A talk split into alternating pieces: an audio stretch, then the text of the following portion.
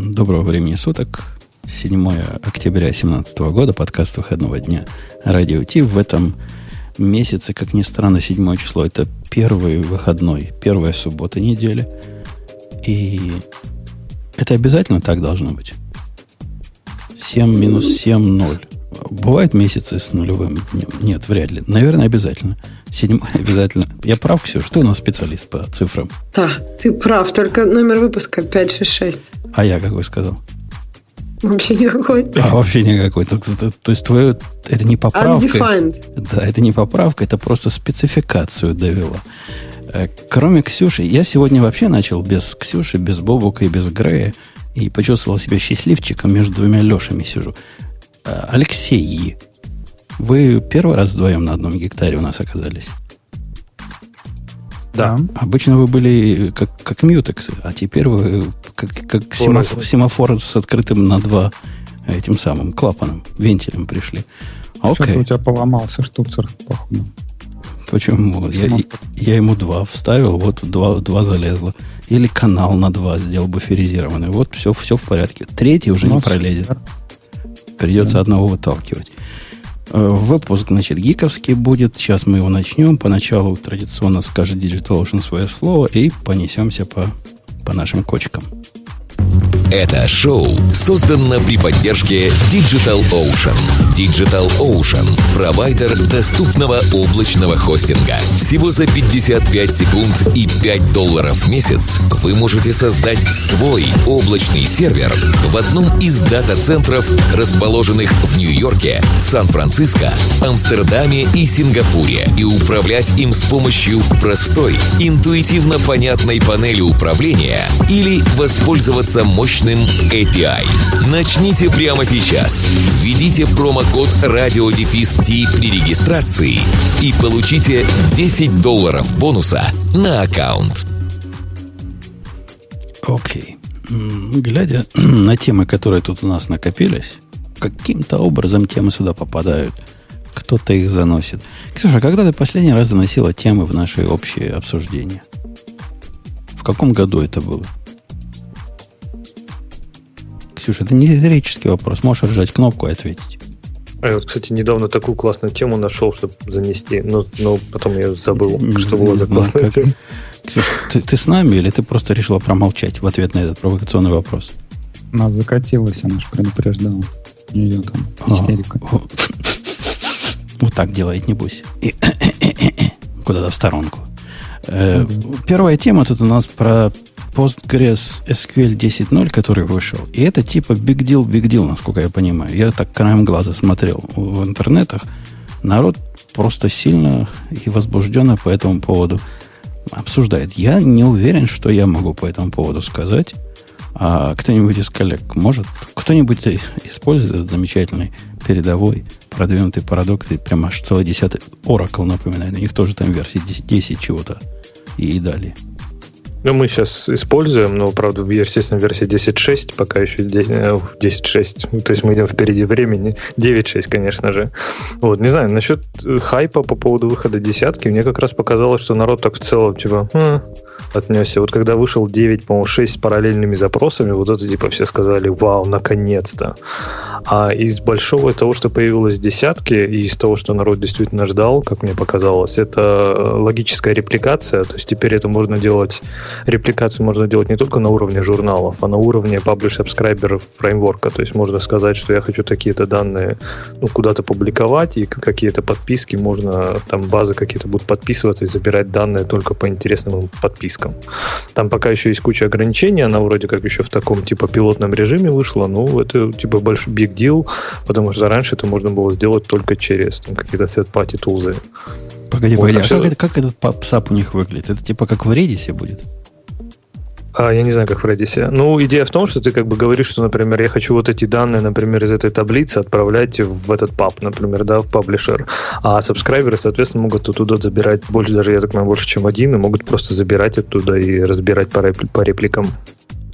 А как они висят на этом, на сабскрайбе? Ну, я так понимаю, что они просто используют, возможно, тот же протокол даже, который там был для репликации. Просто раньше протокол для, репли... для репликации работал очень, ну, глупо. Не то, что глупо, но он работал просто. Он просто брал write ahead log и еще параллельно подключался и стримил. То есть он использовал там, чтобы догнать состояние базы, он использовал журнал, а чтобы ну, в реальном времени обновлять, он использовал лог транзакций. То есть, по сути, все, что приходило в базу в мастер, уходило в реплику. А сейчас, я так понимаю, что уже гораздо больше контроля, можно разбивать там и по таблицам, может даже по каким-то, не знаю, фильтровать данные, которые пойдут в реплики. Ну, не, а это звучит не как PubSub э, Redis, то есть когда у тебя клиент это аппликация, а, а собственно, пап это у тебя ну, то центральное место. Это такой внутренний механизм синхронизации данных для э, многонодовой какой-то Postgres конфигурации, если я правильно понял твое описание. Это как ну, бы не типа совсем да. про то, да? Окей, это, то есть это их внутренняя кухня для э, логической репликации между, между их много, многонодовыми между, конфигурациями. Между узлами кластера, да-да-да, совершенно верно. Окей. Ну, я бы не, это а сабом бы не, не называл бы. Я что-то пропустил, а что в 2017 году еще кто-то делает это на уровне базы данных, а не на уровне application слоя? Э, ты имеешь в виду вот тот попса, о котором я говорил? Да. да. Э, ну, Какой в этом смысл? А почему, собственно, нет? Ну, есть нет, такие... Подожди. Почему на, на уровне базы данных? Есть такие ну, штуки, я не знаю, повернется ли Redis назвать базой данных или Mongo базой данных, которые сами по себе являются пабом. И они предоставляют из коробки интерфейс для этих самых сабов. Тебе особо ничего не надо делать. Ты подписываешься там на топик какой-нибудь. Но здесь ну, Здесь смотри, я так понимаю, чтобы собирать аналог из Mongo, то представь, у тебя есть коллекция, вот ты только эту коллекцию хочешь стримить на какой-то из нодов. И вот это ты можешь сделать теперь, а раньше было нельзя. Не, ну это понятно. В Монге это делать через оплоги и всякие другие штуки. В принципе, в Монге можно сделать папсап, о котором я говорю, вот такой человеческий, который обычно люди под, подозревают. То есть можно подписаться со стороны и, и аппликации. Ну и а, а разные прочие, там, Q, какие-нибудь, какой-нибудь Rabbit, Леша. Леша первый. Не, ну, насколько я помню, Redis, он не позволяет делать консистентно это все. То есть вот этот PubSub, он э, Redis у тебя отвалился, или клиент отвалился, и все, и, и все ну, упало. Так Поэтому... имея несколько Redisов. У них там с персистентностью вроде были проблемы, я не знаю, как сейчас. Но заведи Redis э, в серьезном месте, типа в Амазоне, где за тебя Но. поднимают реплики и все прочее. Не, ну здесь эта задача все-таки другая. Здесь не о том, чтобы данные раздавать в приложение, правильно? Я наверняка думаю, у Postgres есть, может быть, есть и аналог такого попсаба. А здесь именно о том, чтобы синхронизировать реплики. И вот говорю, раньше был единственный механизм, который просто брал из, э, из лога, по сути, транзакций, а сейчас есть более такой тонкий контроль и все. Но это именно касается только реплик. Нет, я опять же говорю про то, что это все делается на уровне аппликации, а не на уровне базы данных, потому что понять, что там куда ушло и где чего как настраивать, это все такая черная магия, которая лежит в базе данных, и как ее там тюнить, настраивать, и как что-то с ней делать, совершенно непонятно. Ну ты же не будешь гнать, что гнать делать данные через, через приложение, чтобы положить их там в какой-то, не знаю, данные из одной таблицы положить в какую-то отдельную реплику, не будешь же ты гнать их через приложение. Ну, сюрприз, сюрприз. Умпутун тут в каждом подкасте рассказывает, как он это делает на уровне приложения, а не внутри Монги что-то там фигачить. Не-не, ты... ты не делает очередь внутри Монги. Вы как-то разным говорите. Вот то, о чем говорит Алексей II, это то, что Mongo умеет делать сама между нодами при пом для синхронизации там то, чего надо синхронизировать. И ты об этом особо не задумываешься. Ну, может, немножко настраиваешь. А то, о чем Алексей Первый говорит, это такой попсап на уровне приложения. Ну, понятно, приложение является консюмером, является сабскрайбером этого дела. А тут как еще иначе? Я не понимаю сути вашего спора, и бог с ним, с вашим спором. Нет, а кто первый, кто второй? Мы что-то а так еще, да, мне было. кажется, что это такой какой-то урок истории. Алексей, Алексей первый, Алексей второй. Э, Я думаю, они тогда, Postgres, наверное, тогда еще не существовал, поэтому... Вот исторически. Вот этот, который сейчас говорил, это был Алексей второй. А ты, Леша, который другой, ты Алексей Первый. Что там? Ну, то, ну, это не, вовсе не про заслуги, а про э, нумерологию. А нумерология не, просто когда ты начал говорить, что вот э, Алексей Второй говорил про попса внутри Монги, я подумал, что это ты про меня как раз говоришь. У вас там путаница в голове, вы меня неправильно понимаете, потому что я не могу ошибиться, это известно всем, даже Ксюша, которая зачем-то отвалилась. Ну, давайте еще хорошую штуку про десятую Postgre скажем. Там появилась такая крутая вещь, которая, по-моему, уже была. Может, кто-то из постгрешников меня поправит, постгрешников меня поправит, quorum commit. То есть теперь можно сказать, что э, мастер должен вернуть подтверждение, что данные записаны, только когда все узлы реплики подтвердили, что данные уже на диске и все закомичено. Что, по-моему, в Монге было изначально от рождения, но вот, по-моему, Postgres тоже было такое. Не знаю, почему они говорят, что это только, только сейчас появилось. В Монге это называется по-моему, right концерны. И, по-моему, было всегда. Просто со временем да, да, там да. разные добавляли там, подтверждение, когда все сделали э, флаш, как подтверждение, когда все записали в журнал. Когда журнал Сколько, появился. Ну, даже количество узлов реплики можно было сказать, сколько надо минимум для консенсуса, для комита. Да, да, это, это давно. То есть, то есть давно. Я даже не помню, когда оно появилось, не помню, было ли когда-нибудь такого, чтобы нельзя было сделать райты без мажорити э, узлов. Э, ну окей, у них появилось такое тоже, догоняет, догоняет нас семимильными шагами. Э, я использую этот Postgres в таком опосредованном виде. У меня есть один проект, который называется GitLab, который не мой, а просто контейнер из чуваками из интернета написанный. А он там поднимает вот этот 9.6 PSQL. Вот это все мое знакомство. А так я туда руками не, не хожу. Оно работает и работает, и, и бог с ним. Э, окей. Дальше.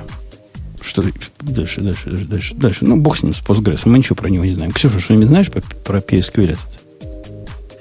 Мне интересно было у вас спросить, насколько это большой дил, выход новой версии. Ну, ну, вот то есть, сош... как часто со... вообще там выходят версии? Мы сошлись во мнении, что вроде как не очень большой, но говорю, по-моему, выход 9.6, когда там появились параллельные запросы, вот это было прям очень круто. То есть тогда был прям прорыв. Но у них версия а. не каждый день, Ксюша, выходит. Не как, э, не как в докере.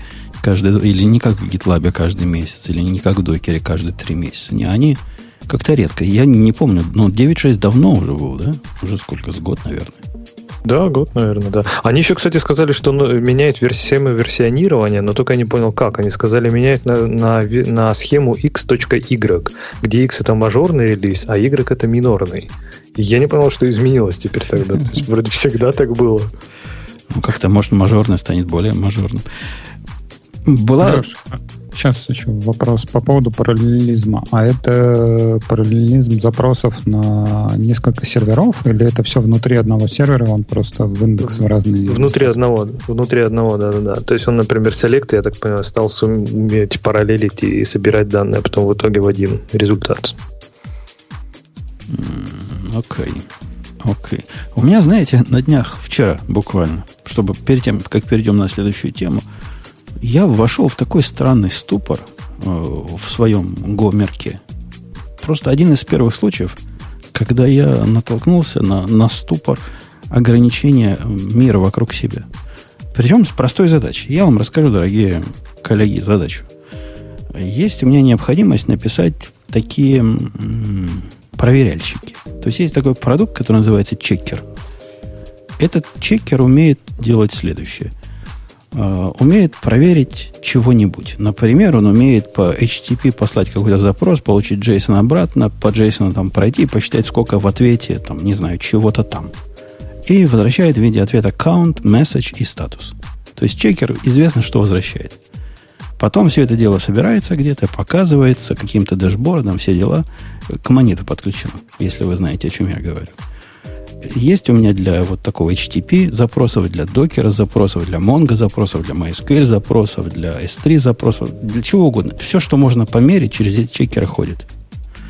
И до вчерашнего дня у меня не было необходимости смотреть на все эти чекеры как на нечто ну, похожее. Они каждый, никакого интерфейса общего у них не было. Каждый реализовал то, что ему надо в смысле его бизнес-область. Ну, например, для того, чтобы проверить, есть контейнер или нет, мне не надо ничего, кроме имени контейнера и той точки, где к докеру приконнектится. А для того, чтобы про MySQL чего-то узнать, сами понимаете, нужны другие. Короче, задачи, на, на первый взгляд, совсем разные. Ну, согласитесь, как-то их даже было бы странно э, пытаться обобщить. Это был бы джав, потом ты, джавовский подход. Но потом ты решил написать общий код на но, Go. Но нет. Это все было на Go, и все это работало, но потом возникла необходимость. Следующее. Необходимо проверять у этих чекеров э, прогресс. То есть есть какой-то чекер, например, который S3 проверяет. Но он проверяет размер файла. А мне хочется узнать, что этот файл вырос или не вырос, или стал меньше. Ну, прогресс вот этих каунтеров надо проверить. Согласитесь, эта задача конкретному чекеру не относится вообще никак. То есть, теоретически, если бы они все эти чекеры у меня были м, интерфейсами, да, которые вот что-то получают, что-то возвращают, я бы мог этот интерфейс в какой-то другой специальный прогресс чекер засунуть, и мне было бы все равно. Но как раз выделить же интерфейс не очень сложно в Go, как я понимаю, за счет а структу- вот, вот а этого вот, структурированного а, типизирования. А вот теперь проблема проблем. Мне тоже казалось, что очень несложно. Я сразу подумал, ага, думаю, думаю я, чего у меня общего есть? То чекера есть метод чек. И это прямо метод, а который... это только у меня? Чего-чего? Ты... А почему ты у меня иногда пропадаешь? Это, я думаю, моя проблема или у всех так? Нет, у меня тоже пропадает. Я думала, неужели у меня опять интернет? Нет, у меня все хорошо, это ты пропадаешь. Я пропадаю. Да. Ну, я не знаю, насколько да. это хорошо, хорошо, но факт. Ты просто да, пропал как раз на фразе, когда ты этот, подумал, что сейчас ведешь интерфейсы туда. Вот подумал, я веду интерфейсы и решил, что у чекера есть напрашивающий метод чек. Согласитесь, тут не надо быть а, семи пядях во лбу. А теперь вопрос вопросов. А что, чек этот должен возвращать? Ясно, что message, count и, допустим, OK или error, да, три вещи. Но для того, чтобы его можно было использовать в виде вот этих сценариев повторения. То есть вызвал его несколько раз каких-то каких-то чеков и увидел, каунт уменьшился, увеличился с такой же... Вы понимаете, да, о чем я говорю? Но вот теперь вопрос на 100 миллионов долларов. А что ему передавать этому чекеру в виде параметров? Так пусть ничего не передает, пусть внутри хранит состояние, и все, пусть инициализируется сначала, а ты только его пнешь через какой-нибудь чек, и все. А он уже, зная внутреннее состояние, будет уметь там куда-то сходить, что-то сделать. Вот мне тоже кажется, мне кажется, что не нужно пытаться интерфейсы сделать одинаковыми на input данные, потому что input данные у тебя, очевидно, очень разные. Но output данные, на output данные интерфейс вполне можно прикрутить. То есть, поэтому, да, то есть, он может быть init с разными параметрами, но чек без возвращающий, но не берущий параметров. Это неплохая идея. Вот просто молодцы оба. То есть это один из стандартных путей, как к такой бы проблеме я бы подходил. К сожалению, здесь такой путь чреват боком. То есть то, о чем вы говорите, по сути означает, что мои чекеры, которые я создаю, должны быть э, ну, такие скорострельные. То есть чекер должен быть на задачу. Но у меня чекер, который на Mongo проверяет. Вы понимаете, когда я его создам, а потом я его могу использовать десятью разными образами. У меня один чекер для Монги умеет проверять 15 разных Монг. Вы мне говорите, нет, чувак, теперь у тебя надо на каждую конкретную Монгу где-то создать по одному чекеру, правильно? Конечно, инкапсуляция, наследование, полиморфизм, наше все. Да-да-да, да-да-да. То есть они почти одноразовые. Мне это, это технически проблема, поскольку она вызывает сразу ряд целых интересных проблем. Например, нам надо где-то пул коннектов держать.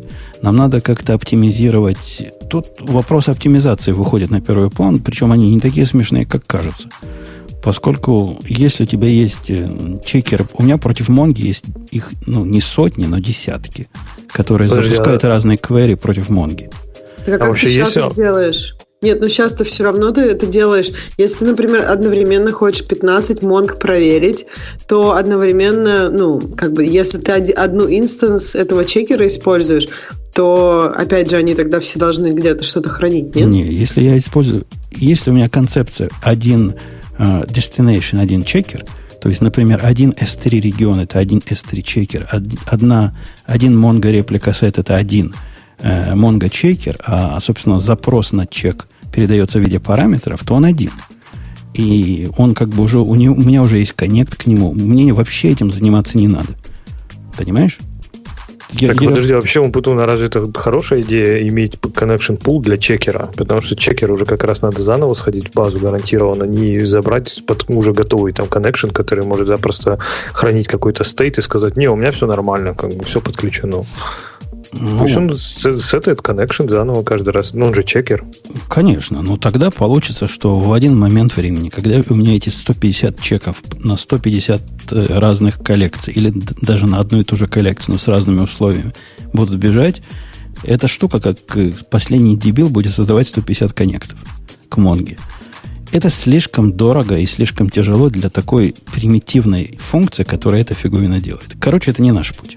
Наш путь, ну, если вашу идею раз, раз, раз, раз, разэволюционировать, то можно к ней придумать какие-то общие расшаримые пулы всего этого. Как-то сложно. Хотелось бы все-таки чекер, который делается один раз и работает на э, многократно с разными запросами. И... Маленький момент. Раз, развить, а не разэволюционировать.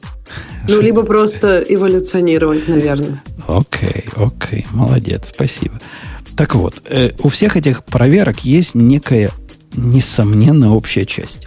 То есть на все проверки можно посмотреть, как у них есть какой-то обязательная часть интерфейса. Ну, может, они обязательно, такая условно обязательная. Например, э, в запросе в каждом минимум, максимум надо определить. То есть откуда до куда. 99% всех проверок требуют, чтобы возвращаемое нечто было в рамочках. Не точно, а в рамочках. Потом есть у этих чекеров еще какие-то темплейты, каким образом они, собственно, форматируют свои сообщения, которые тоже одинаковые для всех. Кроме того, ну, в, наверное, в 80% случаев все эти чекеры имеют, несут какой-то какой контекст, например, день. То есть я проверяю одно и то же, но в запросе у меня день должен подменяться на, на текущий бизнес-день. Вы понимаете, да, о чем я говорю? Вы же умненький. Не, а я что-то пропустил начало. Это ты типа свой монет переписываешь, да? Не-не, это к, к, монету, к монету сенсоры такие. Я не переписываю. Ну, как я проверю? Не, а почему нельзя тот же самый там DSL, который передается на вход чекеру? Да, а в DSL описаны вот эти все параметры, где, где что делается, и ты несколько их закидываешь, и можешь, например, закидывать либо все вместе в один чекер, там несколько у тебя скриптов, либо на каждый чекер создавать новый скрипт.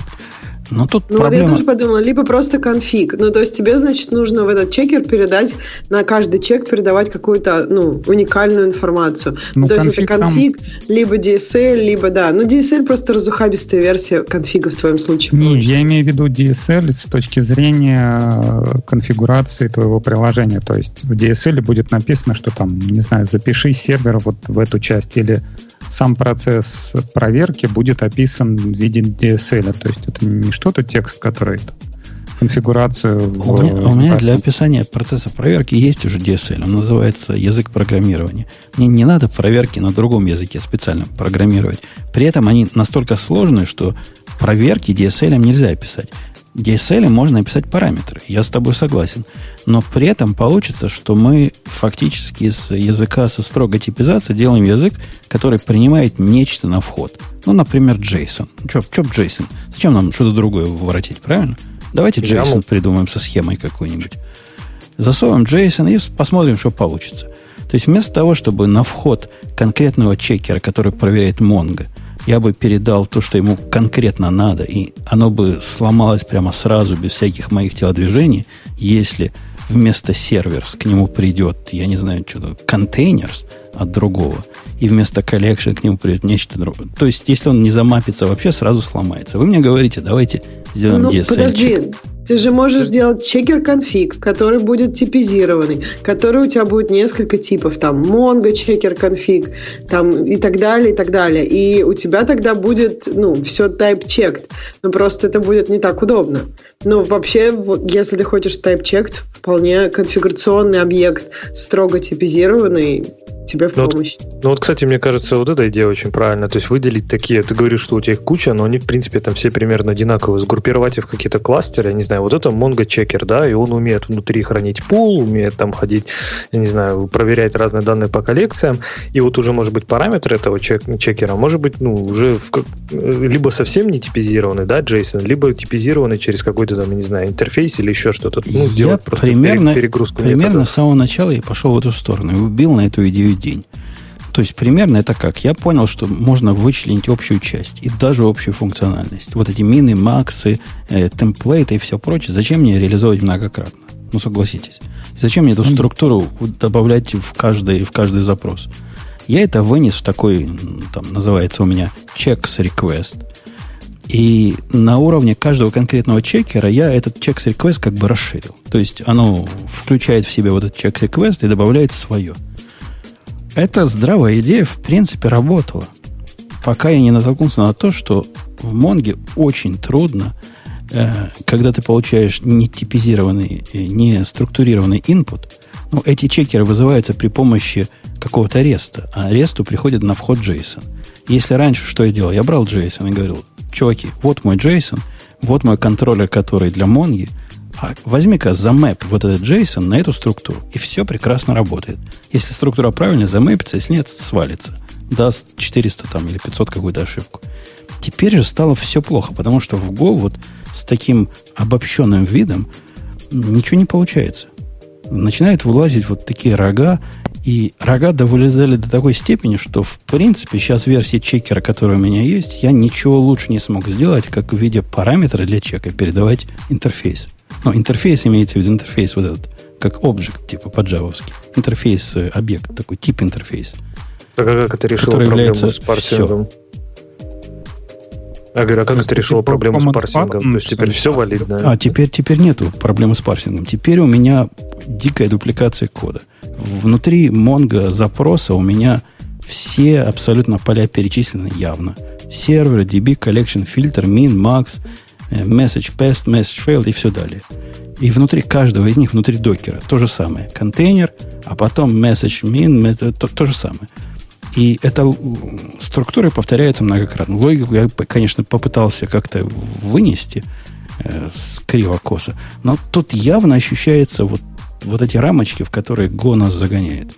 Но в этом конкретном случае, если вы меня спросите, что бы было решением и как бы это можно было починить, есть такой трюк, который используется в, в драйвере Mongo, в MGO. Называется inlining структур. Когда ты в одну структуру вставляешь другую структуру, оно понимает, что ты не вовнутрь вставил, а просто расширил. В JSON такого нет. Я не могу замэпить JSON с инлайнингом. Ну, не знаю, пока ли. JSON это имеешь в виду, ну, который нативный из стандартной библиотеки? Который стандартной нативной библиотеки. Я не могу такой трюк сделать. Если бы я так, такой трюк мог сделать... Есть какие-то? Они, они, есть. они есть разные другие, но они тоже не совсем про то. Они не пытаются таким образом. Они в сторону динамического, динамики. Мне всего лишь надо был метод э, мэппинга поменять чуть-чуть. Короче, не, а какой смысл вот такого расширения или что-то не понимаю вот онлайна? In, in, То есть у тебя есть какой-то внутренний объект, и ты его считаешь, что это замена того, что основного. Не, не, это не, типа не, как inheritance у них скорее. Это даже не inheritance. Это как, э, как типа базовый класс и расширяется этим самым. Ну да, inheritance. Ну это... почему? Да, ты хочешь inheritance в JSON. Можете просто свой парсер написать. Это на самом деле уже попахивает каким-то DSL. Да, то есть у тебя не чисто... Ты хочешь, чтобы у тебя в JSON были такие иерархии, правильно? Я же не на равном месте хочу. расширяли это. Я, я просто это видел в других. По-моему, так YAML умеет парсер делать. Так точно умеет монговский с, с бейсонами своими делать. Э, Леша, который спросил, по-моему, Леша первый спрашивал. Речь идет о том, что у тебя есть структура, например, там request, а ты можешь да. в нее вдруг, внутрь вставить, заэмбедить другую структуру. Да. Например, base request. Тот момент, как ты base request за, заэмбедил, у тебя весь парсинг будет считать, что часть base request должна быть в под, э, в подструктуре JSON, то есть base request и, и так далее. Я хочу всего лишь расширить, я не хочу эмбедить. Я хочу этот трюк с расширением устроить. Язык на уровне синтаксиса расширяет структуры. То есть, если я добавлю внутрь реквеста э, анонимную структуру из другого места, то с точки зрения меня как программиста я всего лишь расширил. Это такой эмбеддинг с, с, с трюком, понимаешь? Они станут все плоского уровня. Не надо мне доступаться специальным образом к этим расширенным полям. А Джейсон такого не понимает. Джейсон считает, что если ты добавил base, то должно быть base, точка, и поехали дальше. А для меня это не подходит никак, поскольку это означает, мне протокол менять надо. У меня уже куча проверок есть, которые все эти, все эти Джейсоны прописаны, и, и целое дело.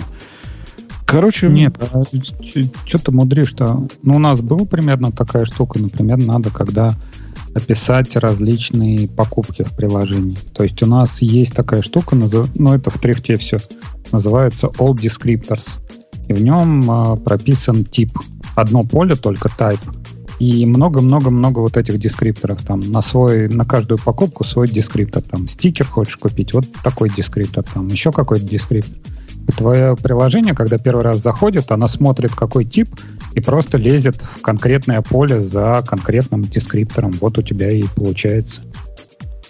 Ну, и у тебя может быть отдельный бейс, да, который будет для всех, это, и это, отдельный, который этот, более... этот трюк тоже можно сделать. Однако он не более чем трюк. То есть есть, там правильно подсказал тезка, что есть JSON э, SRA месседжи, который можно представить типа не, не отпарсенный кусок поля, который ты потом допарсишь, Э, исходя из какой-то логики флажков или типов и всего прочего. Мне хотелось а всего его, это... В мап его нельзя положить? Ну, можно, но в мап это опять же... Я могу вообще JSON, интерфейс, объект э, ну, туда-сюда JSON, но это будет map, string, интерфейс, а потом с ним разбираться в рантайме, целое дело. Ну, не целое дело, но как-то убого. Ну, терять, терять типа безопасность для того, чтобы упростить себе программистскую жизнь, мне кажется, грехом одним из смертных грехов. Не, а в Go есть что-то типа сериализации джавовской? То есть ты можешь, например, команд этом сделать, да, у тебя создается объект, который что-то там делает, у него в экзекьюте будет э, конкретно твоя реализация, там, как проверить Монгу, как проверить еще что-то, и вот, вот это вот перекинуть между чекерами или инстансами, или как, как их там называют. Почему тебе нужно для этого... Вот я тебе привожу пример конкретной сериализации, которая реализована... Есть сериализация в JSON, из JSON например. Она не, же ничем не, не отличается от другого. JavaScript может объект создать, я так понимаю, это то, вот да, то что вот ты имеешь в виду. Ну, и я из JSON могу объект создать, если я знаю, какой объект создавать. Проблема в том, что я не знаю, какой объект вот, а создавать. А JavaScript как раз знает. JavaScript умеет, по-моему, сочетание. Э, у этого, ну. у этого тоже вроде есть какие-то способы такой сериализации, но это никак мне не решит проблему того, что input-то у меня пришел JSON уже а, и наложить... Короче, есть разрыв между описанием структуры в общем виде и получением инпута в общем виде. Умпутун, я знаю, какой, я знаю, у меня есть ответ для тебя, это GraphQL. это, это ответ на все вопросы, это 42. В нашем чатике пишут, что... Вот Ксюша тоже заснула. Что как-то непонятно, о чем мы говорим. Почему я заснула? Мне просто кажется, что как бы, ну, проблема ну, меньше, чем ты как-то о ней думаешь. Ну, то есть, я понимаю, что для тебя это, ну, достаточно ну, то есть трики. Ну, то есть, мне кажется, она такая хитрая, но, в принципе, решение существует. То есть, просто тебе хочется какого-то более прямого. Конечно. У меня решение получилось типично такое каноническое гошное решение. То есть, я решил прямо по, по, по Библии гошной, которая говорит, фиг с этим совсем. Фиг с этим общим кодом. Общий код – это зло. Поэтому пиндюрьте одно и то же многократно. И, собственно, я так и сделал. Ничего плохого в результате не получилось, однако осадочек остался. Это был случай, когда немножко общего кода мне казалось бы э, полезным и приятным. Но язык просто сильно сопротивляется вот этой моей попытке сделать из него... Ну, ну, в Java у меня мысли такой не возникло, вот, вот эти повторения. 33 способа я знаю, как это решить в Java. А здесь ни один из способов, о которых я подумал, не сработал так, как мне казалось правильным. Ну, бог с ним. Справедливости, ради, справедливости, ради, справедливости ради, если бы у тебя отработало, я так понимаю, наследование вот в этом JSON package, то, в принципе, бы все было неплохо. Ну, не инлайнинг структуру. Ну, если бы инлайнинг структура работал, то, наверное, проблема решилась бы. Да, я согласен. Хотя инлайнинг структур тоже такой костыль. То есть это такое наследование на уровне структур данных, которое ну, она тоже трюк, согласитесь. Звучит как трюковато немножко. Со ну, стороны ну, а на это смотреть. Если, если не думать, что это структура, это просто расширение объекта. В чем, ну, как бы концептуально, мне кажется, нет никакого трюка тут. Нет. Что значит структура? Это расширение? Ты, ты про что? Ну, то есть у тебя, ну, то есть ты говоришь inline структур. По сути, у тебя есть объект, и ты его расширяешь. То есть у тебя есть базовая структура, и ты хочешь как бы к базовой структуре добавить некие, некоторые property в некоторых ситуациях, правильно? Ну, то есть ты не хочешь обращаться к базовой структуре через какую-то отдельную property. Ты хочешь обращаться к базовой структуре так, как будто все property базовые есть у текущего объекта. Да, но поскольку в языке программирования Go нет наследования как идеи, а есть идея включения, и есть некоторый синтаксический сахар, который помогает это включение сделать таким, который на первый взгляд похоже на наследование, ну, то есть на расширение структуры без э, дополнения уровней, но вот это расширение, к сожалению, не работает во всех ситуациях, где нам бы хотелось, чтобы оно работало. Жень, а вот объясни мне убогому. Вот э, ты в каждом подкасте рассказываешь про то, что микросервисы это наше все, контейнеры, там, многоязычные инфраструктуры, э, не, как это, многоязычные архитектуры, наши приложения там должны быть написаны на нескольких языках, там мы должны выбирать язык в зависимости от нашей задачи. Но вот у тебя есть задача, где Go сейчас, ну, как бы, ну, не очень встраивается, и на Java это можно было бы сделать гораздо проще и понятнее, да, вот. Но ты почему-то вот, э, если раньше ты все, например, на Java фигачил, то теперь, как ты на Go перешел, ты теперь все на Go фигачишь. Почему, как бы, не выбрать, например, язык в соответствии с задачей, почему не взять там тот же базовый код, где ты знаешь там 45 случаев, как это можно унифицировать, и взять это на Java и сделать проще и понятней? Это хороший вопрос. И, в общем, если бы я на этой задаче просидел бы больше, чем два часа, думая о том, как же вставить деталь квадратную в круглое отверстие, то я могу пойти на такие радикальные шаги. Однако, как все, как все в этой жизни, не так все просто. Во-первых, у меня чекеры уже все написаны. И это прям не маленькая работа, их взять и переписать. Это раз. Во-вторых, э, эти чекеры должны быть... Ну, у меня язык не повернется сказать, что Java медленная и все прочее, но это такая штука, которая у меня живет на, в, в таком микроконтейнере, ну, совсем маленький. Ну, ты не представляешь, насколько он маленький. То есть сам контейнер, по-моему, 5 мегабайт весит. Он доносится на все, на все инстансы. Это часть базовой установки. Мне бы не хотелось в этот контейнер исключительно для чеков добавлять нечто тяжелое типа JVM. Ну, JRE какого-нибудь. Не хотелось бы. Вот не хотелось бы. Лишнее, лишнее как бы... Ксюша ну, знает, что у у нас все заливается деньгами. Но все равно не хотелось бы. Как-то звучит неправильно. Ну, у нас вот есть там сервера-воркеры, на них фигачится несколько контейнеров, да, и они все шарят один базовый имидж, в котором есть JVM. И этот JVM, он один на все эти контейнеры, потому что это один слой в докере. Мы вообще не паримся, как... Ты не о том говоришь. Ты это лукавые вещи, так говоришь. Во-первых, у меня не все JVM. Во-вторых, шарить JVM слой, ты всего лишь говоришь о размере диска. Вот размер диска меня как раз интересует меньше всего. 50 мегабайтов, который лишних займет, или 150 мегабайтов, даже если бы каждый контейнер нес бы свою JVM, меня не интересует вообще. Меня интересует то, что теперь у меня на каждом ноде, на каждом ноде в моей вселенной, на всех их сотнях, для того, чтобы... Вот ты, ты вдумайся, для того, чтобы сделать проверочку живучести Монги, или для того, чтобы проверить, Э, реплика сет есть там 18 мемберов или уже 17 стало, мне надо будет в специальном контейнере запускать э, Java виртуальную машину. Так, Специально подожди, для этого. А у тебя, получается, чекеры живут рядом с системой, которую они чекают, да? То есть они типа ну, не удаленно ходят к ней. То есть они такой, как, как гейтвей для кого-то снаружи, чтобы проверить жизнеспособность системы. Ну, не жизнеспособность, а какие-то метрики системы. Чекеры живут, э, в принципе, на каждом ноде. Это такой сайт-контейнер который... У меня есть несколько таких э, контейнеров, три или четыре. Например, Engine Proxy живет на каждом. Э, живет на каждом. И чекер живет внутри Монита на каждом. И да, это локальные штуки, которые потом позволяют эти метрики собрать откуда-то. Кто-то, кто-то другой эти метрики соберет и выведет куда надо. Или отчитается, или, или пошлет сообщение кому надо. Ладно, мы на этой теме засиделись. Короче, я не нашел красивого решения этой проблемы.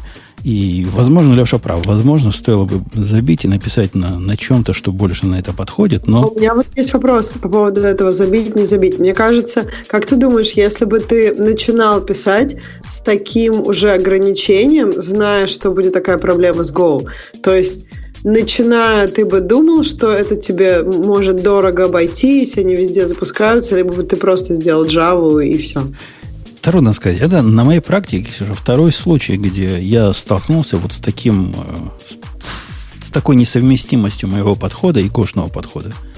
Все остальные 98 случаев вполне находили компромисс. Этот случай тоже нашел компромисс, но просто через пень-колоду и, и расстройство определенной психики. А, о чем Но вы можете ты понимаешь, что объектно-ориентированный все-таки для чего-то был придуман. А я, я, я же не против объектно-ориентированного. Вот у меня нашелся один случай из 98. Второй случай из 98, заметьте где я... я... Кстати, да, это пугает. Неужели объектно-ориентированное было придумано для двух случаев? Просто кажется, что когда оно было придумано, было гораздо больше проблем. Ну, то есть глобальные переменные везде. А сейчас там Go какой-нибудь, там все можно инкапсулировать в функции, и вроде как нет такой огромной проблемы, даже без наследования. Да, да Go, он, он не совсем процедурный язык просто, поэтому в нем часть проблем, которые решала объектно-ориентированная, решена другими образами. Посему области вот для таких настоящих объектно-ориентированных языков в моем случае сильно сузилась. Настолько сильно, Леша, что мне кажется, вводить второй язык э, для, э, для решения этой конкретной... По-моему, проще костыль. Вот в этом случае проще костыль. Так вот, опять же, ну да, э, как бы этот костыль придумывали сколько, 20 лет на всяких мейнфреймах и тому подобное. И потом подумали, что, ну, как бы хватит, может, пора уже что-то новое, и появился ООП. Я, с тобой соглашусь, ну, если да. бы у меня было другое. Да. Если бы у меня было не 98 к 2, а 2 к 98, тогда бы да, конечно. Тогда у меня все... Ну, сейчас у меня нет костылей. У меня в двух из ну, 100 случаев есть костыли. Да, есть. Да, такие компромиссы. Да, пошел против... Переступил, наступил на все свое. Да, я Жень, согласен. Ну вот сколько ты на Java пробовал? Долго, много, много, много ну, лет. Сколько на Go? И ты считаешь, что за, если ты вот ум, экстраполировать все это, да, каких-то таких задач, с которыми ты на Go столкнешься, их будет гораздо больше. Это сейчас там у тебя за несколько лет, о, ты две нашел такой, да, круто, круто. А через какое-то время их будет больше, больше, больше, и тебя это бесить будет все больше и больше и больше, вот эти костыли, которые... Не, не, ОП, не, ОП тоже не серебряная пуля, правильно? У него там есть тоже такие в, в 100 случаях, когда там в 90, из 100 случаев, когда используется ОП, в 98 он рулит, а в двух он тоже как бы там, как, когда пытаемся ставить, не знаю, квадратный кубик в круглое там отверстие, как в игрушке в детской. То есть он тоже же неприменим на 100% всегда и везде. И, в общем-то, это просто скорее парадигма и подход к организации кода и потоков данных. И я на Go, Леша, Леша первый, написал вот этот проект, который я писал последние два года. Это, по-моему, самый сложный проект за всю мою историю. Ну, самый широкий, самый большой и самый сложный проект за всю свою программистскую историю. Ничего более сложного и более объемного, вот как э, проект, который пишет практически один человек, я никогда не писал. Он, он реально здоров. И он реально весь написан на Go. И он начинался как проект на Java. И он не просто так перешел на Go. Просто он... А теперь вас покупает там какая-то новая э, корпорация, да, финансовая, которая смотрит на это чудище сумрачного гения Умпутуна, который два года писал на Go и без ООП, и без всего, все это процедурное. И понимаешь, что через, какие, через этот год оно будет работать, работать, работать, а потом, как на предыдущей работе, да, пока оно само не сдохнет, да, оно и не появится. У тебя же, это ты рассказывал в своем подкасте, у тебя то же самое и было на предыдущий там появился чувак, да, который говорил, я сейчас все перепишу, я сейчас все перепишу, но он, может, посмотрел на это, посмотрел на то, что ты там натворил, такой, да ну нахрен, пока оно само не сдохнет, и, и нет. И сейчас ты пришел в новую компанию, и сейчас у тебя тут та же самая история, только ты нашел себе новую любимую жену Го. Да, там ты на Java все большой проект писал, а сейчас вот на Go ты на, начал. Ну, ну и что поменялось, да? А поменялось то, Алексей, что Почему я его называю самым большим проектом? Не потому, что я раньше был не способен написать большие проекты. Я и раньше мог. И мой прошлый большой проект, о котором ты говоришь, он вообще на C++ написан. Вот тот самый, который они трогать не хотят, потому что у них нет специалистов по C++, а он работает на режиме автопилота и работает. И что его трогать? Меня уже там нет, нет 5 лет, уже почти 4 года, а они с тех пор сервер не перегружали потому что боятся, что будет, когда перегрузят, и они не знают, как его запускать. И нормально работает. Однако в прошлых больших проектах у меня была проблема с э, когнитивным диссонансом. с тем, что мне самому мои собственные проекты такого размера, не такого, даже меньшего размера, было труднее объять умом. И от этого возникали разные ограничения. Потому что ум, он конечный, да, даже такой большой, он конечный. Здесь же мои границы расширились. Я смог написать более крупный проект не потому, что у меня в мозге стало больше нейронов, а потому что у меня когнитивная нагрузка уменьшилась на понимание того, что я написал раньше. Ну, тогда как раз вот этот подход, который ты выбрал с сервисами, он как раз направлен на снижение когнитивной нагрузки. По сути, ну, там копипаст в каком-то применении и с минимальным переиспользованием и ну, как бы выделением общего кода, правильно? Правильно. Да, То есть как раз же архитектура тогда получается получается, эти как раз даже два, два этих крайних случая, они, в общем, укладываются в общую теорию и, в общем-то, только подтверждают что, что Go рулит. Проще понять из-за Go или микросервисов, спрашивает Евгений. Тоже отличный вопрос. Э, этот mm. проект начинался как э, микросервисы на Java. И, в принципе, он первый год сильно развивал, не сильно, развивался как микросервисы, написаны на Java, причем на Java 8, и со всеми красивыми штуками на Java 8. Мне уровень вот этой когнитивной нагрузки показался для такого проекта чрезвычайно большим. Причем это было на первом году его жизни. За второй год он увеличился, не знаю, в пять раз. То есть даже одна пятая этого проекта, написанная микросервисами на Java, мне была слишком сложной. И не только мне. Когда я попытался ввести человека для разных боковых э, задач, для него это было ужас-ужас и кошмар-кошмар. В конце концов, мы от всего этого отказались. А вот, кстати, интересно, почему? То есть, ну смотри, сам по себе Java язык, он же достаточно, ну тоже такой прямолинейный и простой, правильно? Он, да, предлагает несколько абстракций. Да ну, нет, он не простой, он, не, он совсем не простой. Вот у меня там выше, это кажется, у него синтаксис нет, простой. Нет, Java, Java, у, Java, у Java простой синтаксис. Однако мы же говорим про когнитивную нагрузку. И вот там выше у меня до начала подкаста кто-то спрашивал, как же мне быть в Go, в котором нет исключений. Это благо, что в Go нет исключений. Это как раз то самое средство, которое снижает когнитивную нагрузку Java. Но смотри, что я тебе хотел сказать. То есть идея в том, что ты можешь на Java писать как на Go, правильно? Можешь. В принципе, это будет странно, это будет немножко дико, но ты можешь писать, возвращать коды ошибок, ты можешь не использовать исключения, это окей. Но ты не можешь на Go писать как на Java. То есть, как бы получается, если ты пишешь на Java, то ты можешь и так, и так. А если ты пишешь на Go, то у тебя вариантов-то, в общем-то, и нет. Ты пишешь только, как тебе Go скажет. Ну да, ну да, ты прав. Ты... На то Go тоже Мне можно... кажется, в этом, в этом же и как бы и ответ. То есть ты не можешь на Go писать как на Java. Поэтому Go тебя форсит писать просто. То есть так как у тебя нет выбора, ты пишешь просто, и это как бы э, все, всех участников проекта оно просто форсирует э, писать просто. И поэтому ментальная нагрузка всех, она снижается. А если когда люди пишут э, на Java как на Go, мне кажется, это даже больше нагрузки, потому что ты ожидаешь какого-то Java стайла, получаешь неожиданный стиль, и постоянно как бы ну, твое сознание свичится, ну, то есть переключается между разными стилями, мне кажется, это тоже увеличивает твою нагрузку. И не помогает не объять, объять необъятное. Он не помогает. А вот проведение нового человека, представляете, какого человека надо будет искать для того, чтобы такой код Java сопровождать? который понимает э, го-стиль в Java. Это редкий зверь. Опять же, Жень, вот смотри, вы начали первый год писать в микросервисной архитектуре на Java. Вот у вас там что-то получилось, да? Ты решил на Go. Вы оставили те же самые интерфейсы, то же самое взаимодействие и написали все внутренности на Go? Или вы и интерфейсы, и взаимодействие поменяли? Ну, частично и да, и нет. Некоторые сервисы я... Когда я пришел в переписывание, не в переписывание, я не начал с переписывания, я же не энтузиаст какой дикий, сейчас возьму все на год перепишу. Просто возникла совершенно практическая задача, которую я дал чуваку писать на питоне. Я что историю рассказывал. Результат мне конкретно не понравился. Я решил, что я не хочу, чтобы мне чуваки писали Э, части этой системы на таком питоне.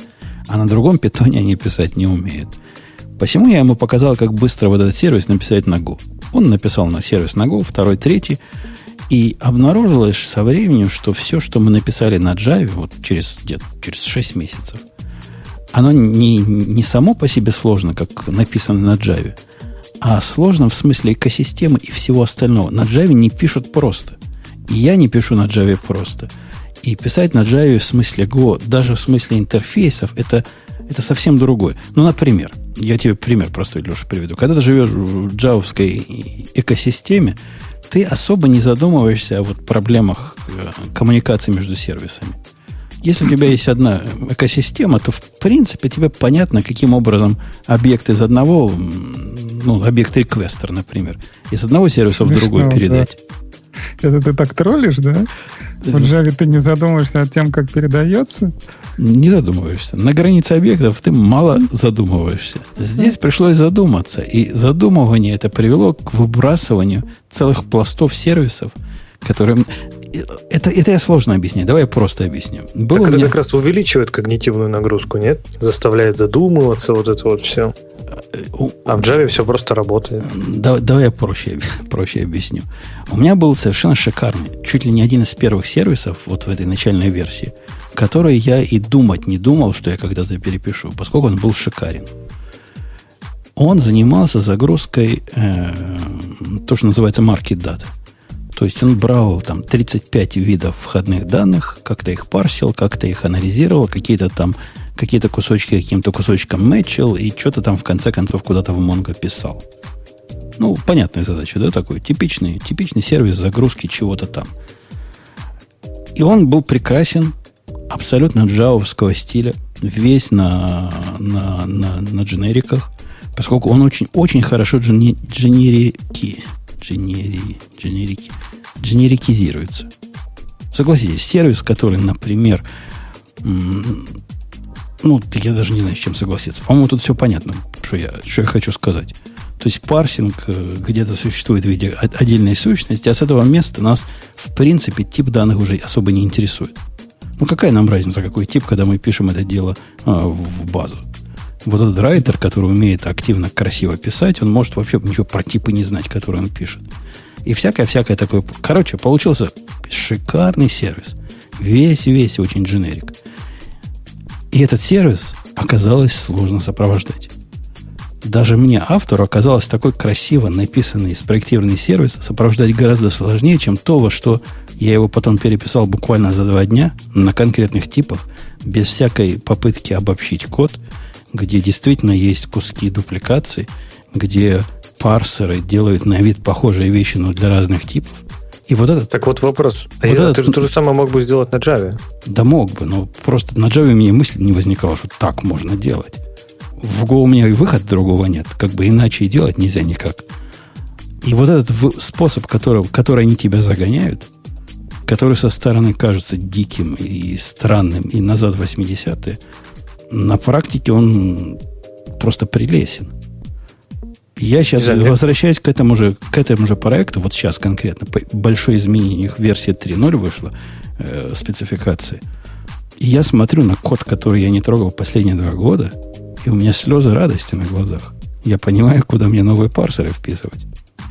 Ну, справедливости ради можно сказать, что ну не обязательно же в Java там писать все по канонам Java, да? То есть, если там действительно ты увидел, что в какой-то момент сложность генериков и сложность вот этой обобщенного кода, она стала просто тормозить развитие системы, а не ускорять его. Точно так же на Java можно ну, избавиться от генериков и переписать самый обычный там линейный копипащенный код, и также его прекрасно и чисто читать. А где-то вот, ну, ты не знаю, в тех двух случаях ты по-прежнему можешь использовать генерики. Ну, я, есть, я, можно, как я бы, понимаешь, за двух зайцев. Нельзя, не получается. Потому что э, языки, которые выразительные, Java по сравнению с Go это супер выразительный язык. Ну, как Kotlin по сравнению с Java выразительнее, правильно? И писать, выкручивая себе руки на выразительном языке, я тут, Ксюша, согласен, это даже как-то странно. Если у тебя есть вариант написать это красиво, элегантно и просто, но да, да, потом у тебя будут проблемы понять, что, что там такое красивое написал. Ты наверняка в эту ловушку попадешь, даже при 30 годах опыта программирования, как есть у меня. Все, что со мной согласна? Го наше все.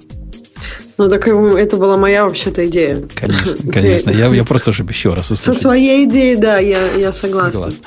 Нет, да. мне кажется, это интересный такой э, психологический феномен, когда у тебя нет никакой другой возможности, ты будешь делать так, как, как как в существующем мире. А ну, когда у тебя опять... есть да, Путун, меня... Помимо возможности, у него еще есть опыт э, реализации этой задачи. То есть, если бы вот новый проект вот полностью с нуля, вот этот вот там, не знаю, загрузку в базу, вот этот проект, да, ты начал фигачить на Go и посмотреть, что у тебя получилось там через два года, я не думаю, что у тебя было бы все так замечательно, как ты описываешь. То, что ты уже на Java это реализовал и там попробовал какие-то подходы, теперь ты понимаешь, что там дженерики, они уже не так нужны, то есть изначально ты задумал, а вот как я добавлю сюда вот дженерики, как я здесь буду расширять, там, что-то такое, а через два года выяснилось, что это ни хрена не надо, ну да, это и на Java можно было там выкинуть все это нахрен и, и все это сделать, но у тебя уже есть опыт реализации вот конкретно этого проекта. Поэтому сравнивать с тем, что ты как бы на Java написал вот хреново с нулевыми требованиями, да, а на год и через два года написал, зная полностью проект, очень круто и красиво, ну, как-то это, не знаю. Не согласен. Это, это неверно на, на трех уровнях. Во-первых, это мой не первый подобный проект. Я такие проекты на Java писал и раньше. И учился на своих прошлых ошибках прошлой моей жизни в корпоративной у меня был совсем другой подход к написанию такого, который тоже на Java, еще тогда и Java 8 не было. Но это такие же, не те же требования. Ты в другой похоже, компании, по, там другие... Похо, ну, похоже. Все, это все был, похоже это был достаточно похожий по, по флоу проект. И это был не первый мой подход к этому проекту. То есть такого рода проектов я уже писал несколько раз. Это, наверное, вот эта версия на Go, это, наверное, четвертая версия вот, вот в этой предметной области. Так что твой довод не принимается, Леша. Ну, так потом реши, решение писать на Java 1.5. Хорошее, хорошее дело. Э, о чем это мужики, спрашивает Виталий. Виталий зашел не в тот подкаст. А мужики и, и более лучшая четвертина этих мужиков сейчас перейдут к другой теме, которая про... Ну что, про Oracle? Загнем про Oracle. Любите ли вы Oracle, как не люблю его я? Ты решил откопать эту стюардессу? Не-не-не, подожди. Так они сами откопались. Oracle так активно на, на этой неделе выступал. Ксюша, ты следила за их э, активностью? Ну, я не следила, я почитала наши темы, и как бы для меня, в принципе, если ты живешь в Сиэтле, для тебя не удивление, что Oracle копает под Amazon, потому что они просто настолько активно схайривали людей из Амазона, что это просто, ну, это было не прикрыто. И было понятно, что в какой-то момент они начнут уже открыто говорить, что вот Амазон это плохо, а мы это хорошо. Но я удивилась их прыти, потому что вот в статье, как у нас написано, они даже раскритиковали использование Амазоном слова «эластик», на что Амазон довольно смешно отвечал. Ну, то есть, да, забавная история. Э, подожди, про, про Эластик там вообще анекдот был. Ну, говорят, этот, их, их же Ларри, это ж Ларри, ну что на него? Что на него пенять? Он всегда что-нибудь такое... Amazon тоже смешно отвечал. Ну, то есть, мне кажется, что они спорили тут не о технологиях, а просто о слове, о том, что означает слово «эластик». И это, мне кажется, странно, когда два, ну, таких достаточно там топовых товарища спорят о словообразовании. Мне гораздо интереснее показалась тема как раз не про эластик, то есть не про, ну, про базу данных еще перейдем, самоуправляемую и саморасширяемую, а как раз другая тема, про FN – они объявили FN, э, FN Open Service Serverless Functional Platform. Bullshit бинго начинается, давай. И... Elastic Cloud Function. Docker, Docker. Docker. Э, погодите, вы понимаете, о чем идет речь? Речь идет о том, что многие энтузиасты, после того, как вышла Amazon Lambda, по-моему, с Lambda как раз все это начиналось, хотя я, может, и ошибаюсь, может, кто-то и до нее был, но после появления лямбды идея о том, что серверлесс, э, вот эта движуха, она не такая фикция, как нам всем кажется, казалось и кажется до сих пор, она пошла в массы. И масса энтузиастов пыталась реализовать подобного рода платформы на, ну, на коленке. Куча проектов на гитхабе. Как сделать запуск своей конкретной функции, впендюрить эту функцию в какой-то э, свой собственный комплекс контейнеров, и она там вызовется по сигналу извне. А Oracle говорит, чуваки, забейте на это, мы вам даем, выкладываем в open source вот этот самый FN проект. лицензированный под, под Apache 2. Вы можете писать на десятки языков. Сам, кстати, проект на Go, по-моему, написан. И Go там язык первого. На Java можно туда все, все, что хочешь, можешь туда подключать. И вот сам запускаешь, прям работает. Причем модно, молодежно, контейнеры там и сям, Go прямо через шаг. Документация отсутствует как явление. Э, все, что про, на Oracle, проект Oracle, про который не найти вообще никакой вменяемой документации. Но звучит многообещающе. Весь из себя serverless. Я так понимаю, что это просто одна из команд внутри Oracle, и они даже купили или купили, или, я не знаю, правдами, неправдами заманили команду, которая делала как некие Iron Functions. Это, я так понимаю, тоже был проект на Go для serverless функций. Вот, то есть у них даже, если посмотреть, у них же свой отдельный полностью домен, то есть у них есть анонс в блоге Oracle, но все остальное это как бы типа они так сами по себе. То есть, мне кажется, Oracle сами пока еще даже не решили на 100%, как они к этому относятся. Вот. Но, по сути, идея, идея, как бы, в принципе, она, наверное, имеет смысл, если... Они, правда, показывали в примере только, что оно экспозится через э, HTTP, да, через REST. Но теоретически я не понимаю, почему все показывают этот пример. Например, Spring Cloud Functions, это как serverless э, инициатива от Spring, она, например, может экспозиться вообще через что угодно. То есть она там и через Rabbit, и через, ну, в общем, любой как бы communication канал, она может, в общем-то, работать. Так это не молодежно. Все должно быть через REST. Это будет молодежно. REST поверх HTTP, то есть а у вас какие-то...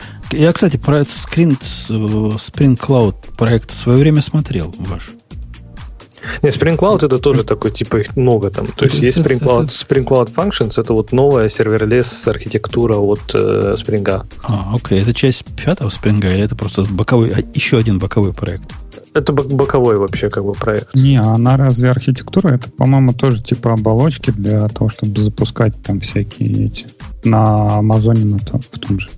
Э, ну, она совместима, совместима в том числе с Амазоном, но идея там в том, что ты просто пишешь функцию, то есть ты не пишешь REST-контроллеры, ты не пишешь там, я не знаю, AMQP endpoints. Ну, ты, ты просто пишешь там функция, функция, да, которая берет строку, возвращает там int, например, да, и все. А дальше он уже умеет, на, там, не знаю, в зависимости от подключенных там реализаций библиотек, он может это выставить наружу через MQP, он может это выставить через REST, он может это выставить через какую-нибудь кавку, я не знаю, что там еще сейчас у нас в тренде это может работать, это совместимо с Amazon Lambda, то есть это, в принципе, можно туда запускать, можно запускать ну, ну в своем каком-то кластере и так далее.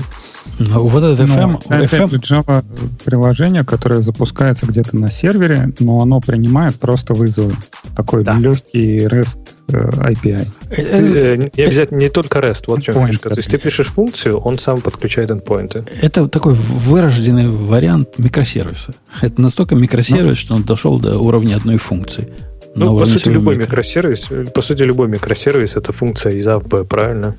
Не, ну микросервис не, не всегда ограничен э, настолько одной функцией, и настолько он stateless, как вот эти балалайки. Это вот конкретно то, куда все микросервисы стремятся. Мик, ну, больше его делить не на Наносервис. Наносервис. Его делить, его больше ну, нельзя никак тренд. поделить уже. А эта балалайка, о которой мы говорим, FN, она совместима с лямбдами. То есть можно заэкспортить свою лямбду и запустить его в FN. Но в отличие от э, э, спринговой штуки, мне кажется, тут разница даже не в том, что э, разница в уровнях. Спринговая штука это против каких-то других э, FN-провайдеров. Ну, вот провайдеров э, лямбд, запускателей лямбд. А это само по себе запускатель лямбд является. Мне кажется, в этом корневое отличие. По-моему, нет. В смысле? Но она, ну, а где ты инфраструктуру как... под нее найдешь? И ты сам строишь. У тебя инфраструктура докер, сварм, там, Kubernetes, она поверх вот этого бежит. Ты строишь сам себе свой, свой, свою лямбда исполнителей. И в этом смысл этого FN э, есть, инициативы. Сути, я так понимаю, то, что она тебе дает, это контейнер, у которого автоматически создан э, REST endpoint для той функции, которую ты написал. Ну да, по-моему, да. То есть там никакой инфраструктуры нет, это просто как вот Spring Function, это, считай, э, берется амазоновский лямбда SDK, и он конвертит все вызовы от амазоновского лямбда SDK в вызовы там суплайера джавовского, и все. То есть э, вот это такая прослойка джавовская. И здесь, по-моему, то же самое. Ты в докере экспортишь чего-то, ну да, у тебя есть э, имидж, который работает и принимает на REST. Но причем тут как бы вся инфраструктура, как ты скейлить эти функшены будешь, как, а как что-то с ними Это делать. не, не, не проблема функшена. А эта штука бежит, в отличие от лямбды, которая бежит поверх инфраструктуры, которая для тебя скейлится и делает все, тут предполагается, да. что ты поднимаешь свою инфраструктуру для этого. В простейшем случае она не скелится вообще, просто является набором докер-контейнеров, которые на одном ноде будут возникать время от времени. Или запускаться время от времени. Ну, а кто будет инициализировать их? Ну, если у тебя, а если у тебя есть необходимость в масштабировании и в всем прочем, и в эластичности, то тебе там Kubernetes не зря упоминают, Swarm не зря упоминают. Это как раз про это. Ну, хорошо, Kubernetes Swarm, им нужен какой-то входящий endpoint. Вот ты, там, не знаю, дергаешь HTTP, там, umputun, IO, function. А, во-первых, должен кто-то куда зайти, то есть какой-то сервер наружу торчать. Во-вторых, вот этот сервер должен определять, что, о да, вот там зашел function, значит, надо стартовать там три докер-контейнера где-то на каких-то серваках, и надо срероутить запрос, э, с, входящий с этого функшена, на вот этот докер-контейнер. Вот этого-то ничего нету. Ну, вообще, большая часть из этого и кубернетами, и с вармами уже решена. Если ты спрашиваешь, как сделано конкретно VFN и что ну, является Kubernetes, триггером, да, я вы... понятия не имею. Я прям небольшой по VFN специалист. Я не знаю, есть ли в природе такие, которые большие. Мне кажется, Нет. все равно там поверх какой-то надо будет балансировщик ставить или что-то такое впереди, если захочется это именно масштабировать. Не, ну по-любому без этого он как бы не зайдет никак. Не, насколько я знаю, вот почему, во-первых, сейчас много новостей, это этот э, конференция Oracle World. То есть э, каждый год э, Oracle там Эллисон выступает, где-то что-то рассказывает. На предыдущем был он рассказывал всем, что Oracle Cloud, сейчас вот оно забьет Amazon. На предыдущем еще он рассказывал, что Oracle Database какой-то Grid, по-моему, то, что они Grid там что-то всех забьют. Сейчас он новую себе фишку придумал, теперь давайте вот function. Вообще, честно говоря, с точки зрения такого бэкэнд разработчика, вот это вот движение в сервер лес, оно как-то вот фронтендерам мозги прочищает прям покруче текила какой-то. То есть э, фронтендеры после этого думают, что они крутые, и они наконец-то могут избавиться от этих там тупых бэкэндеров и сами все делать. Давайте мы теперь простые функции зафигачим в это на сервер, и э, нам вообще бэкэнд не нужен будет. Э, это как типа вот электричество берется из розетки, да, а как вот эти function ы, как они работают, как они скелятся, какие там load-balancer ы, оказывается, нужны для того, чтобы все это работало. Это ничего их типа не парит, да, главное, чтобы оно работало. И как-то... Нет, так оно даже иногда, даже иногда работает. Ну, что ты, вот я не знаю про вот этот FN, но в лямде я видел люди делать совершенно чудовищно сложные вещи. Если ты готов настолько сдаться облаку или настолько сдаться конкретной реализации, и тебя это не пугает, как это пугает меня, то там можно делать крутецкие вещи. И действительно... Ну вот это для тебя. Для тебя и вариант тогда, то есть такой платформ-агностик э, движок для серверлес функций. Ну вот я поэтому на него смотрю с определенным энтузиазмом. И я на полном серьезе, несмотря на то, что это Oracle, из которого выходит... Чего хорошего-то из Oracle вышло? У них они Java не испортили, то молодцы.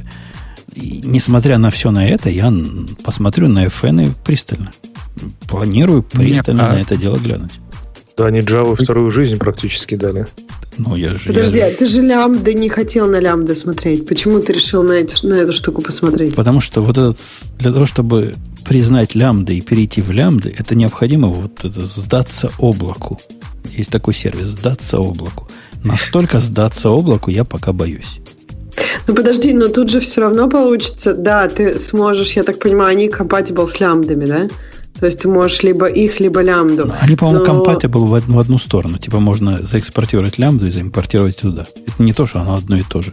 Ну, то есть все равно ты как бы несколько сдаешь этот облаку. Если у тебя они за тебя решают какие-то задачи, то в любом случае тебе нужно будет потом, если ты хочешь от этого облака, ну, как бы отпочковаться, решить эти задачи самому.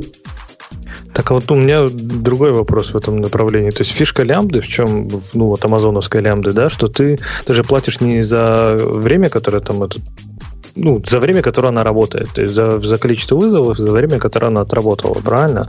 И в этом здорово. То есть, если она просто простаивает, ее никто не вызывает, то ты за это не платишь.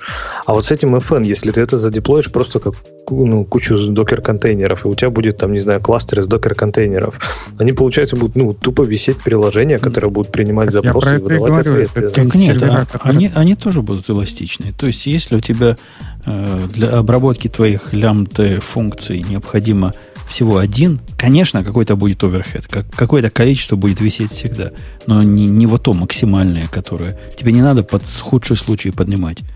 Ну, запустится, когда надо 100, а потом до, до двух сожмутся или до пяти. Она тоже эластично получится. Не, я вообще как бы... Ты, ты уверен, что ты хочешь в лямбды пойти? То есть это для каких-то приложений, которые, да, ограничены, там какая-то такая задача, они могут быть и интересные, но для таких бэкенд приложений, да, как использовать лямбду, я, честно говоря, вообще не понимаю. Не, есть... я тебе могу... Я думал в эту сторону. Вот думаю, какие из моих приложений, какие из моих текущих сервисов как-то на лямбду э, наложатся. Мои сервисы, они же не такие. Вот получил с S3 картинку, и надо ее уменьшить. Это типичный их случай, о которых они говорят. Сделать из нее иконку. Такой случай меня как-то совсем не интересует. И не прилагается. Однако можно и в моих сервисах что-то такое найти. Например, сервис, который занимается э, аутентификацией и авторизацией. Вот ты подумай, что он делает по сути. По сути, он на запрос который к нему пришел, он абсолютно стейтлess сам по себе. У него есть какой-то data store внешний. На запрос он должен, например, сгенерировать JWT токен. Один из случаев, когда лямбда просто просится. Он ну, короткий и быстро работает. Тебе надо в э, пределах реквеста поднять connection к этому сториджу, что-то по, там, поелозить в этом сторидже и отдать обратно время запроса и ты вот этот внешний storage, если ты будешь каждый раз поднимать к нему connection, ты его убьешь.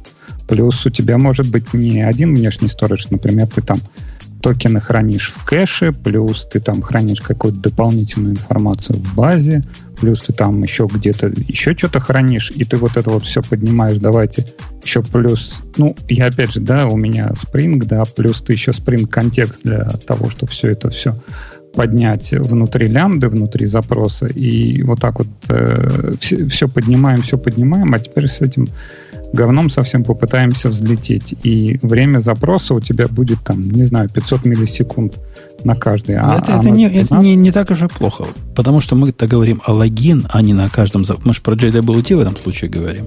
Это один раз происходит за, за сутки для человека. Ну, логин подождет, пока там все... Это же а специально а логин, логин, логины делают Так и опять же, не обязательно, же, не обязательно же холодный старт делать, правильно? Ты можешь иметь пару инстансов готовых, которые сидят и ждут. Не, Но если ты видишь, что у тебя запросы, лямбда например, так не работает. Лямбда так не работает. Леша первый прав. То есть, ну, чисто вот амазоновские лямбды. Я говорю, что, я говорю, что FN-овские лямбды могут по-другому работать, правильно? Ведь не обязательно же им иметь, ну, не иметь вообще контейнеров готовых к запуску. Пусть будет один. А если придет 100 тысяч запросов, ну, мы эластично это промасштабируем. Лямбды надо прогревать, то есть там есть возможность, но опять же это нигде в документации не указано, но у них есть э, такое время, по-моему, 10 минут. То есть если у тебя лямбда активна в течение там 10 минут, хотя бы один запрос на нее пришел, то она не выгружается из памяти и активно. Но, опять же, вот это время, 10 минут, оно не гарантировано и может изменяться самим Амазоном. И если ты хочешь, например, тебе надо прогревать эту лямбду. Леша, ну помимо... согласись, вот мой случай, который я привел с э, сервисом Ауфа, по-моему, прелестно ложится на лямбды. Вот просто придраться не к чему. Это как раз тот самый, тот самый э, случай, для которого лямбды придуманы должны были быть.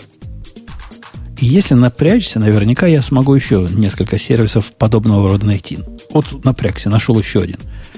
Ксюша помнит, как я рассказывал про сервис, который возвращает календарные разные штуки. Помнишь, Ксюша? Там сегодня выходной или не выходной, когда сегодня маркет да, открыт, да, когда помню. не открыт, типично, типичный кандидат для того, чтобы не быть микросервисом, который хочу я, а быть лямбда-функцией, которая по запросу чего-то ответит. Тут, конечно, ну, да, вопросы ну, да. по а производительности теперь... тут действительно уже становится, поскольку Нет, это там не, вопрос не ауф. производительности, а ты теперь решил вот этот календарь, как мы говорили, там через какой-то Quantum Leap, да, который на C сделан. И тут ты встал такой, а как ты засунешь этот Quantum Leap в свою лямбду? А, я уже отказался. Не, не отказался, я с самого начала это видео Допустим. критиковал. Но если бы я это захотел сделать, то да, у меня бы возникли вопросы.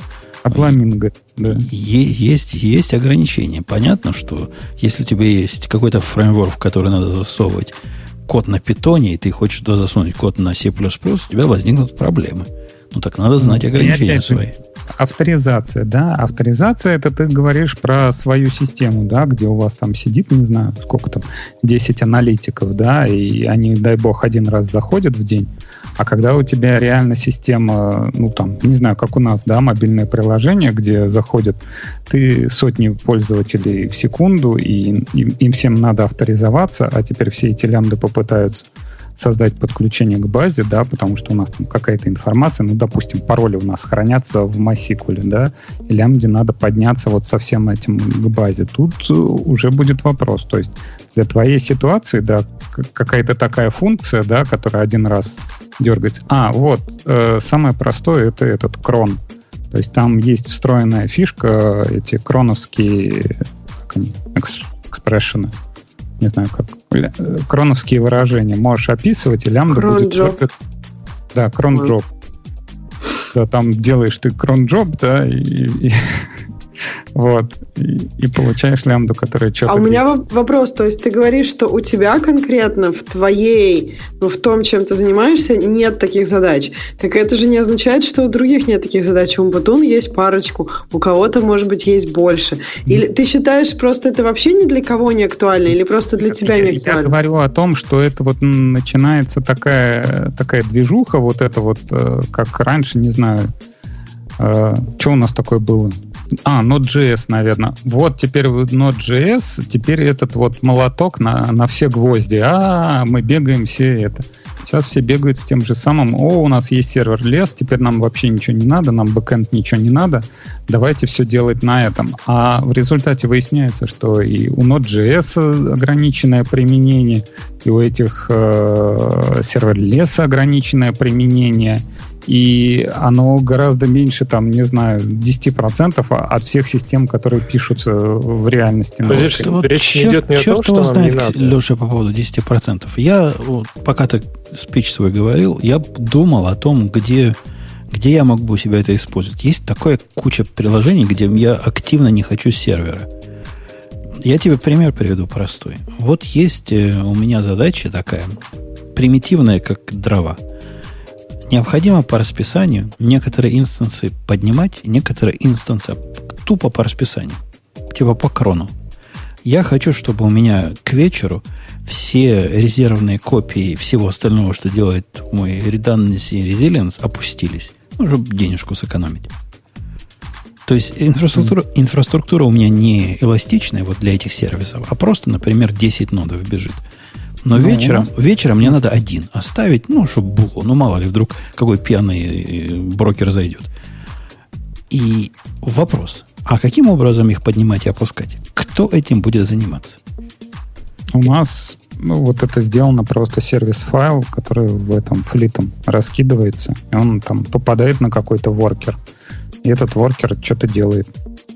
У него внутренний крон он пускает. Не-не, это ты отвечаешь не на этот вопрос. А, я говорю о том, как эти воркеры опускать, как поднимать по расписанию. Нет, есть какой-то базовый воркер, в котором э, работает вот этот крон. Конечно, вот конечно. И это, это, я, и, других конечно, и все так делают, понятно. Да. Но ты понимаешь, что это костыль. Если у тебя была возможность сделать опускание и поднимание магически извне, без всякого специального воркера, который отвечает за поднимание и опускание, это ну, просто такой букварный случай для использования серверлес конфигурации, serverless архитектуры. Ну, хорошо, ты вот этот э, service file один раз написал, да, который поднимает, опускает там на 10 машин. Ты его к себе за, закинул и забыл. А вот этот э, лямбда ты платишь всегда, когда там а, оно у тебя работает. Это копейки. Ты про, про деньги говоришь? Ты копейки ты платишь. Ну, Она вызовется по, вообще... по крону и раз в сутки и проверит все, что надо. Сейчас у меня mm. это работает почти как лямбда. У меня есть один действительно сервис-бокс. У меня есть каждому инстансу прописаны особые таги. И этот сервис-бокс умеет по инстансам пройти специального вида, достать из специального вида таги и потушить или поднять кого надо он просто управляется со стороны Амазона и так почти полностью. У меня никакой конфигурации в этом сервисе нет, потому что не надо. Не надо ему знать про все это. Всякий, кого он опускает и поднимает, знает про себя сам. Он опускаемый или не опускаемый. И в ну, этом а случае ты, вот ты, этот ты... самый инстанс, который этим занимается, выглядит как абсолютно лишняя сущность. Ну, хорошо, он там, Amazon тебе его предоставляет, ты платишь за него какие-то деньги появляется новый человек, который там изучает как-то инфраструктуру. Тут я ему дал, э, вот смотри, вот на этом воркере вот список сервисов, которые работают. Он пошел, посмотрел, о, да, круто с э, амазоновской лямбдой это получается у тебя отвязанное от твоей инфраструктуры. То есть у тебя есть какие, какой-то набор серверов, да, но вот то, что в еще какой-то один из сотни амазоновских серверов еще чего-то делает и что-то такое делает с, твоей, с твоими серверами, с твоей там, инфраструктурой, это уже как бы отдельно какое-то дополнительное знание. Ты, ты абсолютно прав. Тут речь идет о декларативном каком-то, даже не программировании, а декларативном описании событий. И у меня оно уже частично и так такое. То есть, если посмотреть на список моих инстансов в Амазоне, то у них есть такой целый ряд тагов, которые не для людей, а для программ. Один из этих тагов говорит, например, какие волюмы надо снапшотить. Один из этих тагов, другой из этих тагов говорит о том, по какому расписанию эти инстансы должны подниматься и опускаться. Несомненно, кто-то снаружи должен это все, эту метаинформацию обрабатывать и как-то на нее реагировать. Но поскольку я и так уже ну, перешел к декларативности описания действий на уровне инстансов, почему мне не сделать второй шаг?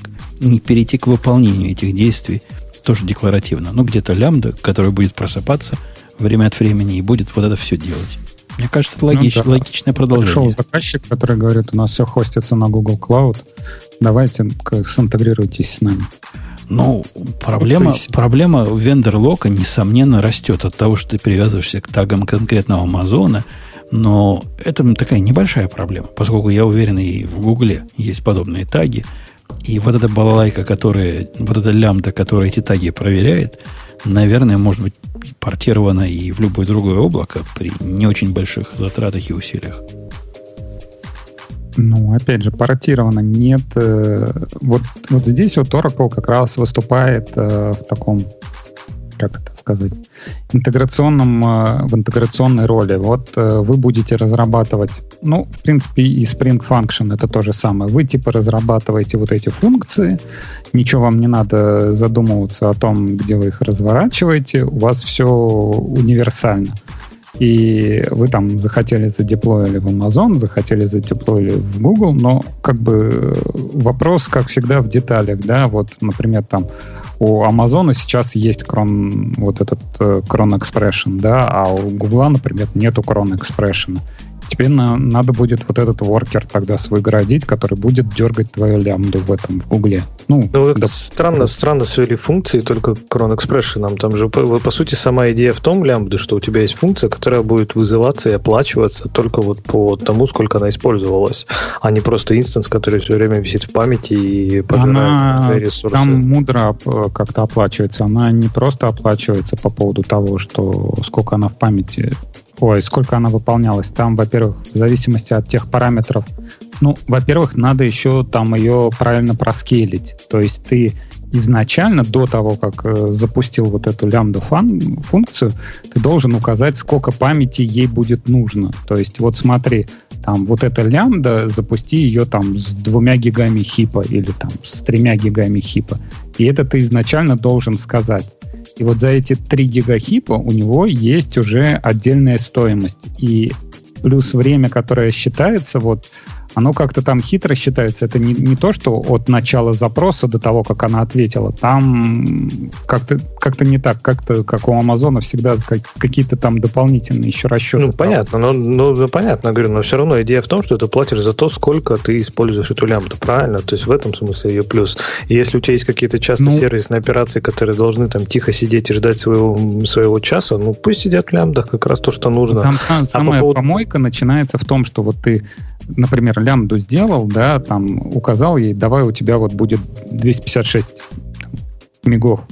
Вот. Э, она запустилась и вылетела в out of memory. То есть ты пропустил какой-то цикл, ты не знаешь, ты, тебе надо ручками пойти ее как-то перезапустить, как-то смотреть на нее. Ой, такой, да, что-то памяти ей не хватило, давай-ка вот сейчас вот мы ее запустим там в 512. 512 это уже другая стоимость. Это, это какая-то, уже у тебя Слушай, а разве если ты... Просто... Нет, а если ты берешь не лямбду, а контейнер, ну, разве не, не может быть проблемы такой же с ресурсами? Что не, ты а с контейнером так там все, все получается, ты изначально разворачиваешь, я вообще вот эту, то есть такая система, да, а, ты изначально разворачиваешь, вот у меня есть там три сервера, у которых с варом, да, вот они работают всегда, ты платишь за них всегда, и вот когда приходит запрос, ой, да, круто, мы запускаем какой-то докер-контейнер с твоей функцией. Но ты все равно по-любому платишь за эти три инфраструктурных всегда. сервиса. Какой, как бы, ну, тут... Ну, когда, когда придет, подожди, а когда придет миллион запросов, тогда ты заплатишь, в этот момент запустится еще 100 тысяч таких контейнеров, и ты на вот этот короткий миллион запросов заплатишь. Ну да, у тебя всегда постоянная часть, какая-то базовая, какой-то API gateway у тебя всегда бежит. Ну, а все остальное растет и, и сжимается по необходимости. Ладно, черт с ним. Давайте к следующей теме. Перейдем, засиделись мы здесь. Э, Ксюшенька. Позволь да, мне спросить тебя, Ксюшенька.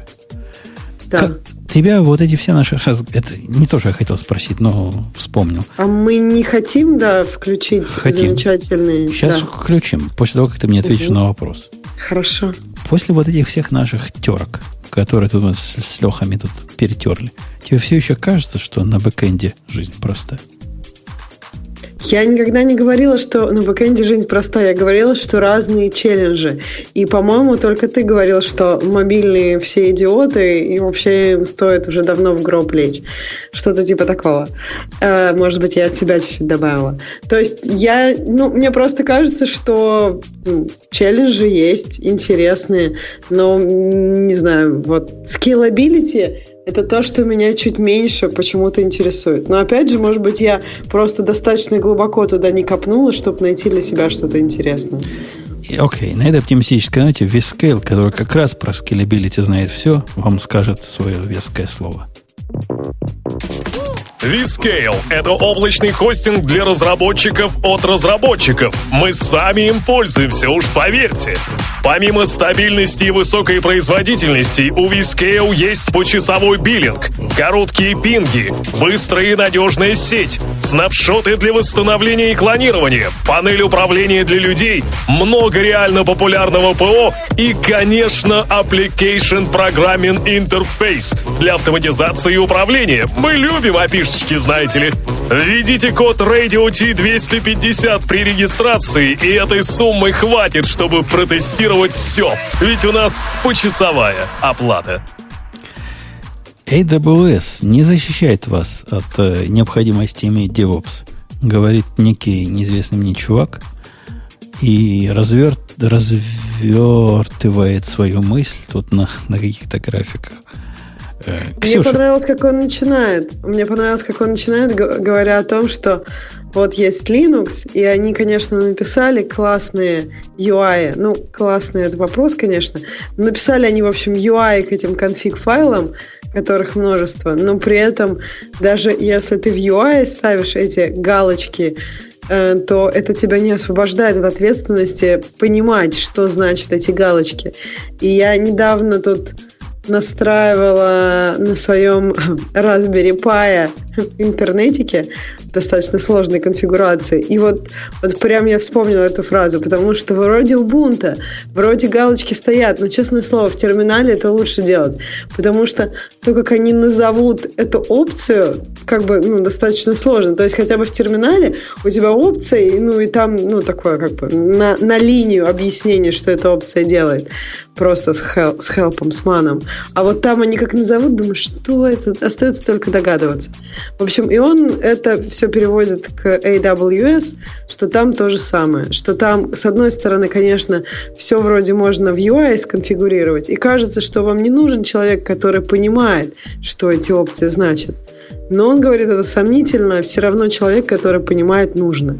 Мне кажется, что идея адекватная, просто, опять же, часть комплексити Amazon от тебя пытается убрать. И если тебе нужно что-то совсем простое, то проще это сделать в Амазоне, чем самому разбираться, например, там, купить инстанс в дата-центре или купить место в дата-центре, потом купить железо, потом его туда поставить. То есть часть проблем Amazon от тебя забирает, но не все как обычно, что, в общем, ничего нового. Я как практик этого дела. В свое время, когда я переводил эту компанию в облако, они кричали криками, говорили, мы хотим на своем железе работать. И вообще, как с этим облаком мы будем жить? Кто будет специалист? Я сказал, буду я специалистом, что не так, приходите ко мне, я буду вашим девопсом. И это как бы подтверждает его довод, что к AWS нужны специальные, специально обученные люди – Однако со временем обнаружилось вот что, Ксюшенька, когда они меня не могут с утра найти, они способны, вот эти самые люди, которые в свое время кричали, мы хотим на своих серверах быть, и хотим иметь своего сисадмина, которому можно ночью позвонить, он что-то там настроит. Так вот, те же самые люди способны, ты не поверишь, пойти и сконфигурировать под себя или что-то поменять под себя, при этом довольно сложной штуки. Например, есть такой сервис в э, Амазоне, называется ALB. Не ELB, который простой, как железная дорога, а ALB, который прямо офигенно сложный. Офигенно сложный в том смысле, если представить, как это сделать другим образом. Они позволяют делать такой кастомный раут по части URL. И вот действительно, чтобы вот такое каким-нибудь Nginx или HA прокси настроить, надо знать продукт как следует. Как это делать, надо, надо какое-то знание иметь. С ALB вот эти люди, от Сахи, способны зайти и чего-то даже поменять. И это даже как-то потом работает. То есть я с автором не согласен. Мне кажется, со временем необходимость в таком специальном чуваке, как я, который знает все про AWS и для всех все это делает, она сходит на нет. Мне кажется, этот вопрос в том, что просто у тебя люди, с которыми ты работаешь, ну, достаточно квалифицированные. Просто вопрос, чего ты ожидаешь. Если ты ожидаешь, что ты заходишь на Amazon, и ты в первую же секунду узнаешь, как решить свою проблему, даже если ты никогда ничего не конфигурил, мне кажется, твои ожидания, ну, несколько наивны. Мне кажется, если, если ты ожидаешь, окей, сейчас зайду на Amazon, там мне нужно будет почитать документацию, возможно, там сходить, я не знаю, на, на форум и так далее. То есть сделать какую-то работу, чтобы что-то чтобы сконфигурировать что-то очень сложное. Ну, то есть тут вопрос интуитивных ожиданий. Если у тебя есть ожидание, что для сложной конфигурации понадобятся какие-то усилия, то да, просто вот люди, о которых ты рассказываешь, когда они это конфигурят, они тоже немножко девопсы. Так а вот интересно, вы заметили, какой поинт главный этого чувака был, что он попытался настроить Elasticsearch и потом грустно сказал, разводя руками, оказывается, AWS автоматически не скейлит Elasticsearch. И мне кажется, здесь действительно вот странные ожидания у людей. То есть они думают, что раз это облако, то там сам, вот как-то само, каким-то чудом, какой-то магией все произойдет. И у Амазона, наверное, есть такие сервисы, типа RDS, вот этих, да, которые там изолируют базу. Но тем не менее ожидать, что абсолютно все будет так работать, ну это, мне кажется, вопрос странных ожиданий. И второй... RD, RD, RDS не такой. А, вот да, Динамо, Динамо DB такой. Динамо, да-да-да, Динамо, сори. Вот. А второй момент, как который он говорит, что для стартапов это, возможно, не подойдет и так далее. Ну, вот, не знаю, мое личное впечатление от AWS, что как раз там не обязательно использовать сразу все. И в этом смысле его можно настраивать именно те части, которые тебе нужны вот прямо сейчас, да, и постепенно, да, ты можешь закончить тем, что ты используешь половину Амазона, но тем не менее он тебя не заставляет вот прямо все сразу, вот в day one тебе не надо знать все про Amazon, чтобы его настроить. Можно чуть ли не с EC2 просто инстансов начать и все, и потом постепенно прикручивать туда. Можно даже впендюрить свой туда Nginx какой-нибудь или Caddy со своим даже load балансером, блин, почему нет? А потом уже ELB и прочее туда вкручивать. Мой анекдотический опыт, вот, анекдотический в смысле, не, не показательный, по поводу того, что автор говорит херню, о том, что AWS может и не протект тебя против DevOps, но сильно упрощает уровень этого DevOps и делает его действительно DevOps, то есть такой Ops, который девы могут сделать. У меня чувак занимался, по-моему, самой сложной штукой, которую, ну, из всех, что я трогал когда-нибудь в Амазоне, необходимо было поднять VPC, виртуальный Private Cloud, ну, такой VLAN, набор VLANов. Сконфигурировать его, чтобы он мог доступаться к сервисам, которые нужны. И кроме того, устроить ему Direct Connect с каким-то внешним э, миром. По-моему, это один из самых сложных use cases, ну, из тех, что я трогал. И чувак, который... Он действительно, он не смог сам VPC сделать. Он никогда этого не делал, а я в свое время потратил на VPC все эти правила, на все эти рауты какое-то время. Но даже я, когда это делал, я был человек, измученный в свое время полным фиаско, попыткой моей собственной, ну, я шумный, я знаю, что я все могу сделать. И я сдался попытке сделать вот это на железной инфраструктуре с сисками и всякими прочими магиями. И в конце концов нанял чувака. Здесь, здесь я смог себе вот это сделать. Смог этому научиться. И это совсем несложно оказалось. Ну, относительно несложно. А он смог поверх моего знания приложить вот это свое вообще экзотическое знание про директ-коннекты и, и все это у него заработало. Это вообще выглядит как чудо какое-то. Если вы это пробовали делать в железном мире, то язык вам не повернется больше говорить о том, что AWS не, не уменьшает сложности э, вот такой технической поддержки. Это просто против истины пойти. Он офигенно упрощает эту сложность, он заменяет ее своими штуками какими-то. Но эти штуки, которыми он их заменяет, несравненно более простые и логичные. А там, ну, во-первых, две реплики по поводу интерфейсов. У меня, например, везде, где на компьютерах и на телефонах, у меня везде интерфейс английский. Я принципиально не переключаю на русский, как раз вот из-за того, что Ксюша сказала, да. Хрен знает, как они перевели какой-то пункт, да, и, и как он понимается на русском языке. Это странно. Но вот по поводу AWS, вот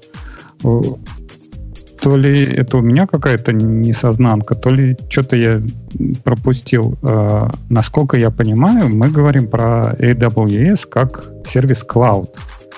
И когда вы используете его с точки зрения консоли, да, вы рассказываете, как, как офигенно я смог сконфигурировать вот AWS, там, VPC, там, что-то такое из консоли, это не знаю, вот эти э, управления серверами из консоли, да, всякие плексы и тому подобное, это существовало там десятки лет до этого, и ничего такого в том, что есть там веб-консоль для настройки серверов и дополнительно там что-то дополняется, такого ничего не было.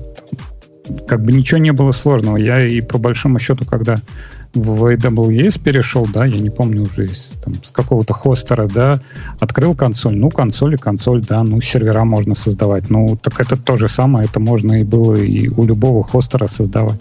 Основной прикол-то AWS как раз в том, что вы используете API для управления, и то, что вы создаете какие-то инстансы, куда-то что-то конфигурите, и все это делаете на уровне API. И, ну, во-первых, многие люди совершенно не понимают, что вот эти вот API, они какие-то есть, и что все вот эти вот консольные интерфейсы, они реализуются API. То есть у меня был там с несколькими людьми общение, они такие, ой, AWS, да, вот мы cloud, вот мы все делаем, мы в консоли конфигурируем серваки, да, вот мы создаем там серваки, дописываем в ним чего-то, и это все делаем с консоли, и это мы типа используем cloud. Я им говорил, что, ребята, это вы не используете клауд, это у вас то же самое, есть просто какой-то хостер, да, ну, с такой продвинутой консолью. Ну да, у него там какие-то дополнительные сервисы. Но к клауду с точки зрения использования это не имеет вообще никакого отношения. Если бы вы создавали эти серваки там для своих задач там из каких-то продуктов, там у вас есть воркер какой-то большой, который создает серваки, который что-то там прописывает, то да, ребят, вы там в клауде, у вас там скелется, у вас там все такое. А так, ну, да, вы пользуетесь сервис такой с развесистой консолью. Ну, как бы, ну, окей. А это тоже немало. По сравнению со всеми остальными предложениями, предложениями на рынке, это вообще немало. И я думаю, процентов, не знаю, 90 пользователей простых облаков типа DigitalOcean вообще не в курсе, что там есть какой-то API для чего-то такого. И они пользуются DigitalOcean, потому что это простой способ ручного развертывания, вот этого самого девопсовского развертывания своей инфраструктуры. Кроме того, на уровне API вовсе не надо на такой уж низкий уровень опускаться. Например, у тебя есть какой-то Ansible Playbook, который поднимает флит твоих сервисов по одной команде. Не круто ли это? Ну, опять же, да, э, использование с точки зрения развертывания инфраструктуры как кодом. То есть ты управляешь...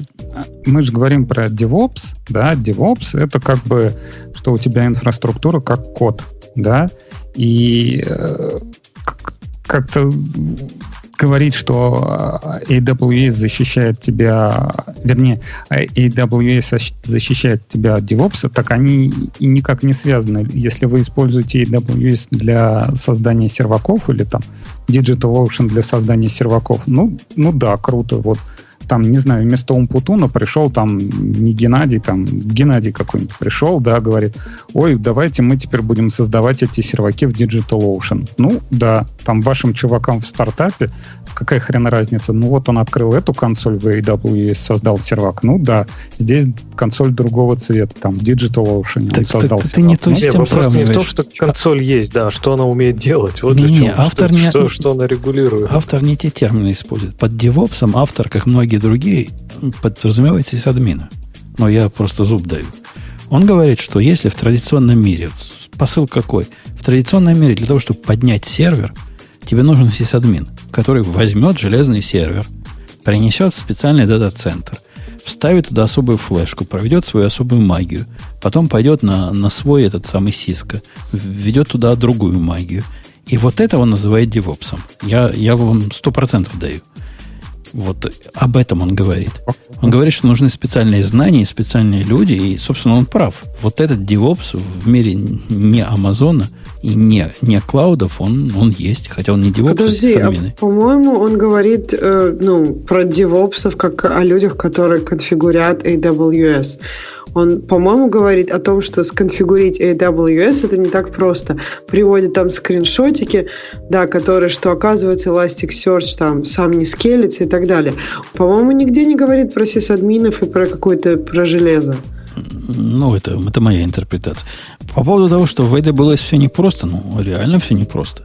Но есть сервисы, которые без пол-литра не, не поднять. Не, не так давно я открыл тикет в, в Амазоне, а тикет там не каждый может открыть. За это надо отдельные деньги платить. Но если вы там серьезно и надолго, то вы наверняка эти деньги уже платите. Проблема у меня была такая. Есть у меня сервис, к которому подключен э, EFS. EFS это их э, вариант NFS, который такой с вкусом Амазона, там несколько видов этого бывает NFS.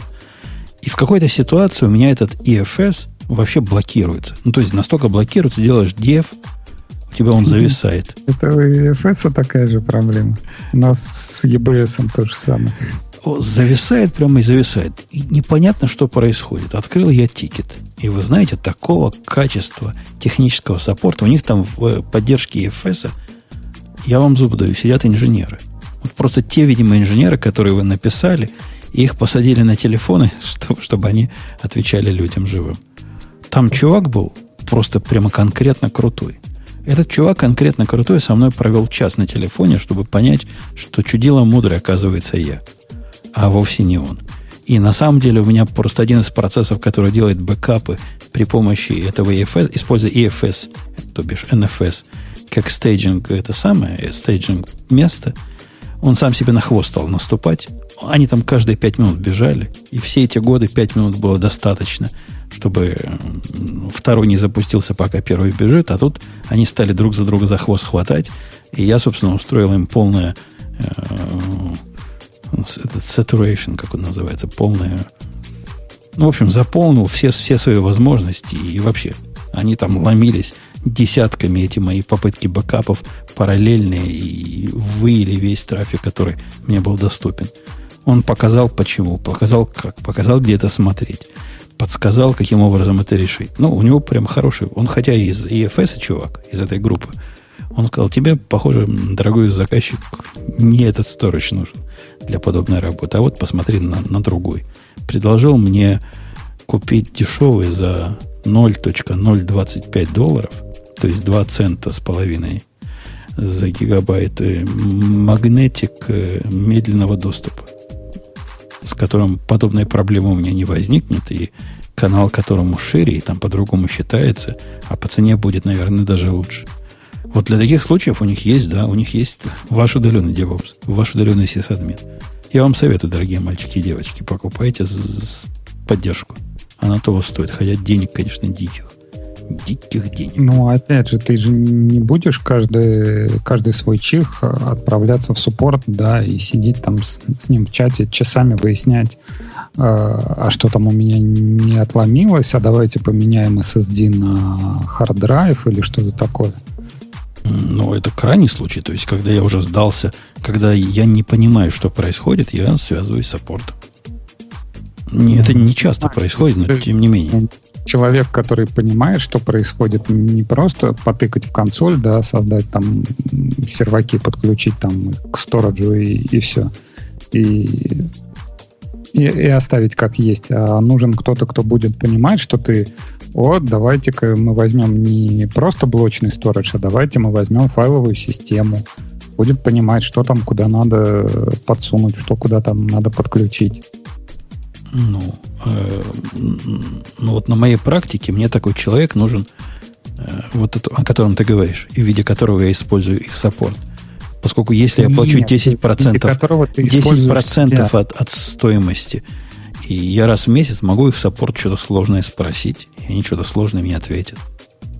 Нет, это мы говорим про тебя. Давай э, от, от ЧСВ твоего отойдем. Мы сейчас к статье вернемся. В статье, я так понимаю, как раз вот Ксюша объяснила более-менее похоже то, что вы считаете, что вам дадут AWS-консоль, э, и вы такие крутые, сразу все сделаете, нажмете кнопку «Сделай мне красиво», да, и, и все у вас забегает.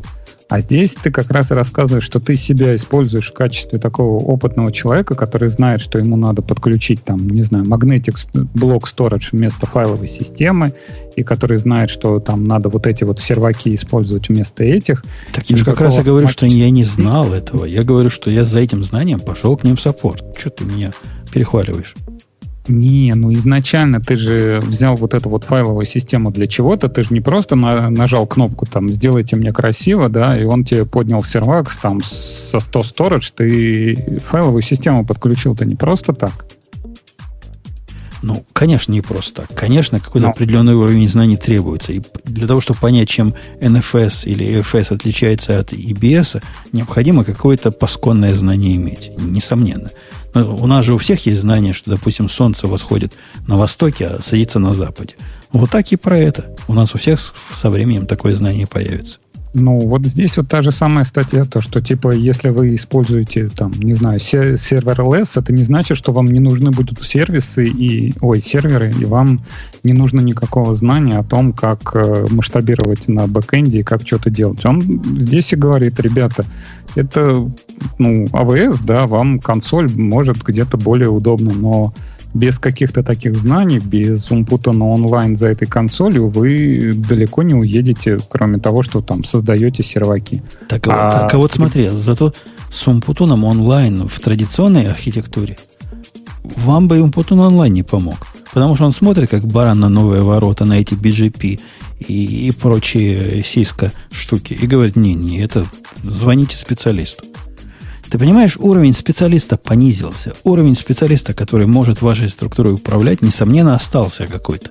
Однако он понизился по сравнению с теми э, железными чуваками, которые носят сервера, подключают провода, находят, какие правильные свитчи нужны, и что вот такой с дуплексом подходит, а с, с симплексом не подходит, и нужны такие программируемые или автономные.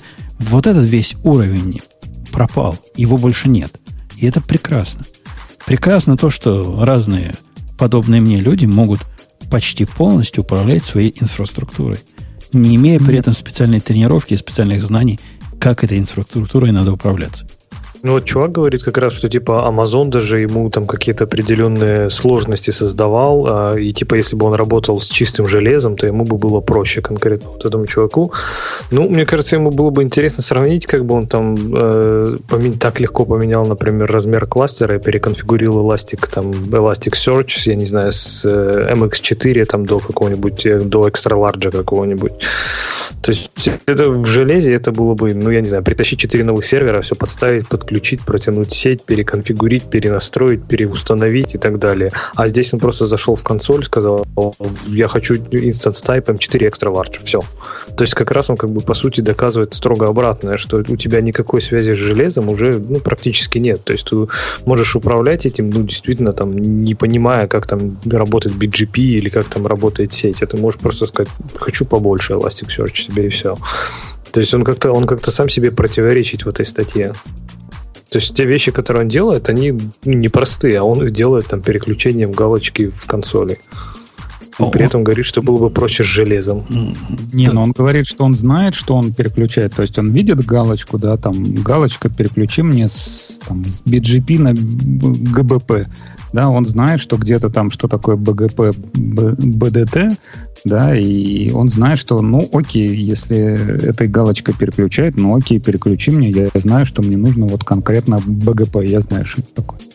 Не, ну вот он говорит, что железо было бы проще. Вот на первом же скриншоте нарисовано, типа, 5 инст... Э, сколько вам нужно инстансов Elasticsearch? 5. Вот как бы это было проще с железом, я не понимаю. То есть было, ну, все равно мне надо было физически волочь там 5 серверов или как-то, не знаю, запускать 5 виртуалок на этом, там, на каком-то железе. То есть, не знаю, мне кажется, как раз на железе это было бы не то, что сложнее, невозможно то, что он там сделал в консоли, даже Нет, несмотря, что да, какие-то сложности возникли. Написал письмо админу, типа, мне нужны там 5, э, мне нужно проскелить там свой ластик, да, дай мне 5 айпишников. Он тебе кидает там 5 э, айпишников и говорит, дай мне свой паблик через, ключ, через я месяц. пропишу на них. Через месяц, через 6 месяцев, через месяц. Через 6 месяцев получишь 5 серверов, которые уже морально устарели. Ну, опять же, да, ему не надо париться там со, со всякой этой консолью, да, он там пока своими делами занимается. Да-да, проект 6 месяцев ж, самое, ждет, пока, пока сейчас... Опс, Опс ему все это навалит. Да, ну я жил а в такой ситуации, я знаю, как это бывает. Да все мы жили, наверное, через это, когда. А вам там какой нужен тип там сети, еще что-то, и ты сидишь там, прописываешь какие-то все IP, протоколы. Господи, зачем это все нужно? Если нужно для того, чтобы развернуть три сервера, им нужно знать все мое приложение, почему я не могу тогда развернуть это окружение? И, в общем-то, к этому мы пришли в облаках, что теперь не надо кому-то объяснять, как работает твое приложение там в деталях. Я просто зайду и сам все сделаю. И раньше это было просто невозможно, тем более с чистым железом, как а, вот автор статьи постоянно, ну не постоянно, он один раз ссылается, что он говорит, железом мне бы было проще. Не, мы, не мы, мы от этого, несомненно, что-то потеряли. Вот, вот продвинутые опсы могли тебе такие вопросы спросить, смысл которых ты даже не очень понимал. Но зато в результате твоя, твое приложение, если оно когда-нибудь поднимется и выйдет в свет, что не факт, оно будет работать как годы они тебе впендюрили какой-то level one, какой-нибудь NAS от какой-нибудь, э, не знаю, компании другой. Ты даже не знал, что там разные компании бывают. Они, они знают за тебя. И они знают, что этот NAS умеет какие-то снапшоты делать. И всякое такое, что тебе и в голову не приходит спросить даже. Но цена, вот накладные расходы на поддержание вот такой линии разделения между опсом и девом оказались слишком высоки. И от этого девопса и возник. Ну, вы, вы сейчас, опять же, сидите и э, рассказываете о том, что, о, как офигенно, что мне не надо там лошадь подковывать, не надо думать, чем ее кормить, да. Я там клево приехал на своей машине и ничего, но сколько вы бабла за это платите, да, опять же, ты говоришь, о, надо там бизнес-поддержку, надо дофига бабла зафигачивать, чтобы к суппорту обратиться, а вот там, я простой советский парень, да, пришел на ВС, запустил там серваки и не понимаю, что происходит, да. А, а денег у меня больше нету, я, я не могу свой сервис запустить. И вот я сижу, смотрю на эту консоль, не понимаю, что там происходит, а написать в суппорт не могу, потому что денег нет. Леша, не факт. Потому, потому что ты сравниваешь ситуации какие-то идеальные. В тех случаях, о которых я рассказывал, когда надо ждать в организации по полгода, пока тебе кабель доставит нужного вида, о котором ты даже не знал, что он вообще бывает, такой кабель, а какие-то чуваки знают, но его на складе нет – а будет он черт знает когда. И это происходит каждый день, особенно когда мне надо было поднять такой кластер в Лондоне, в Лондоне. И это был чудовищно сложный проект, то есть административно-логистически сложный проект. И неизвестно, сколько я денег потерял за то время, пока он не поднимался, этот проект. Он вообще чудом поднялся каким-то. Здесь я известно, какие деньги трачу на поддержку, известно, какие деньги я трачу на это, на все. И между доставкой продукта и платой за то, что он доставится быстро Амазону, и недоставкой продукта вообще, я, наверное, выберу доставку. Не, ну вот смотри, у тебя, там, не знаю, ты собрал какую-то сумму, 100 тысяч, да, для того, чтобы запустить эти серваки в Лондоне. Вот ты знаешь, что вот ты купишь на 100 тысяч этих серваков, там, colocation а, все, все кабеля, все это привезешь в Лондон, поставишь, да, и у тебя все будет. Здесь у тебя нет такого знания. Ты там придумал, у меня там есть 10 тысяч, я потрачу на инфраструктуру. Да, вот ты потратил там 10 тысяч на эти серваки, и тут, опс, вылезает, что у тебя там ты EFS не можешь использовать, а там надо как, какой-то другой сторож использовать, а EFS блочится. А, а выше этих 10 тысяч у тебя нету денег, ты не можешь в суппорт обратиться. И что, и, и так-то ты с железом, ты, не знаю, его на металл сдал, да, и, и ты мог хоть как-то там прокормиться, что-то сделать. Ты, а ты, здесь у тебя ты выдумываешь, как... случай. Если у тебя есть 10 тысяч на железо, то, наверное, у тебя найдется еще 10% плюс – на, на ну, поддержку. Ну, знаешь, это там, да, если вы приехали там в больницу, да, и вам выставили счет за аппендикс на 50 тысяч, ну, наверное, еще тысяч 10 у тебя на наркоз найдется. Да? Но здесь видишь, что, здесь видишь еще в чем твое предположение, что на эти 100 тысяч, которые ты отвалил там админом в Лондоне, они все придут, быстро сделают, и больше денег им не потребуется. И это очень смелое допущение, потому что чаще всего такие проекты склонны раз, ну, как бы разрастаться и разрастаться и разрастаться. Они же не только во времени растут, они еще и в деньгах растут. Поэтому э, как раз а у Амазона ты получаешь гораздо больше предсказуемости, потому что ты получаешь вот прямо сейчас. И даже если это не работает, ты можешь просто от этого отказаться. Ты можешь просто удалить весь свой сетап, сказать, блин, не знаю, не, не сработало. Ну, а, здесь знаю, ты, а здесь ты вкачал туда 100 тысяч. И про цену, про эти 100 тысяч, к которым вы прицепились, оно тоже не так все просто. Я, когда в Лондоне, я человек, который в Лондоне покупал себе вот этот набор серверов для расчета там, чего надо было рассчитывать. Мифит 1, по-моему, рассчитывал я тогда. Каким образом я вообще понял, что 100 тысяч надо? Вот, Леша, спроси себя, откуда я знаю, сколько денег надо на это? Да я не Жень, знаю. Знал, сколько денег я не знаю, сколько денег надо. Я могу плюнуть в потолок, сказать, ну, похоже, мне понадобится через... Я знаю, что это 6 месяцев займет. Через 6 месяцев, наверное, я напишу программу. И, наверное, этой программе понадобится три вот таких Fujitsu серверов, в каждом из которых по 16 процессоров 64 гигабайта. Вот это плевание в потолок полнейшее. Я должен закладываться на худший случай. И, скорее всего, я заплачу больше, чем надо. То, у тебя нету никаких требований, ничего нету, и ты сидишь такой молодой, динамичный, да, придумываешь, как тебе что надо. Не, а я, я, я рассказываю, что есть требования. Вот... Мне говорят, у тебя есть все европейские биржи, которые посылают все данные. Что такое все биржи все данные, не знает никто в мире. Потому что никто этого до этого не делал. Но говорят, ты, чувак, должен со всех этих бирж собрать данные, сделать консолидированные расчеты в реальном времени, задержкой не более чем в 25 миллисекунд, и выдать результат с latency не более 5 миллисекунд на, на запрос. Переведи это в сервера, которые мне надо за 6 месяцев вперед заказать. Ну, ну, это в сервера переведи, это когда у тебя уже есть софт, то есть у тебя есть данные, да, Э, ты там, не знаю, у тебя какие-то есть тестовые выборки, ты можешь там э, этот софт свой проверить, как-то это аппроксимировать и как-то это продумать. Никто не делает, не, не покупает железо заранее до того, как э, ты напишешь какой-то софт. Все покупают железо в заранее, этом, потому что да, иначе, иначе никогда ты проект не построишь не то что в срок, а через год после срока. Все так заранее покупают. Пич В этом главная проблема всех софтверных проектов, потому что заранее ты редко когда знаешь, и как раз облако тебе позволяет, ну, э, как бы начиная с малого, и потом все это увеличивать. А здесь ты действительно должен планировать. Мало того, что ты должен за полгода запланировать инфраструктуру там на первый, не знаю, год жизни проекта, ты, скорее всего, должен запланировать, как он будет расти следующие три года. И почему-то все думают, что они точно знают, как проект будет развиваться и как он будет расти. Но, скорее всего, они не знают как раз. И облако, оно как раз было нацелено на то, чтобы решить вот эту неопределенность. Чтобы ты не должен на следующие пять лет знать, как будет жить и развиваться твой проект. Честно ответ, я не знаю, посмотрим. И не знаешь, что это практически всегда, когда мы этот проект поднимали, я считал, что я примерно представляю, какого мне размера надо Монго поставить. Оказалось, что я не оцени, недооценил их размер примерно в 4 раза, исходя из тех первых use кейсов, которые появились у реальных пользователей. Нам в голову не приходило, что они вот такое будут делать и в таких количествах. А представьте, если бы я их 6 месяцев назад заказал. Ну, опять же, это просто из-за того, что ты тебя слишком расслабил Amazon, да, и ты понимаешь, что, а, давай, ну, напишу там инстанс, там, C4, да, да, да и хрен с ним, я смогу проскелить.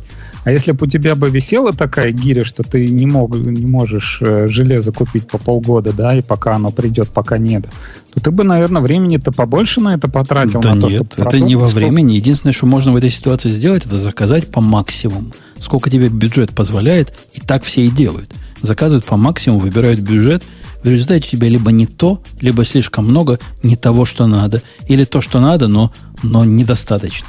Я не видел ни одного случая, когда это попадало точно.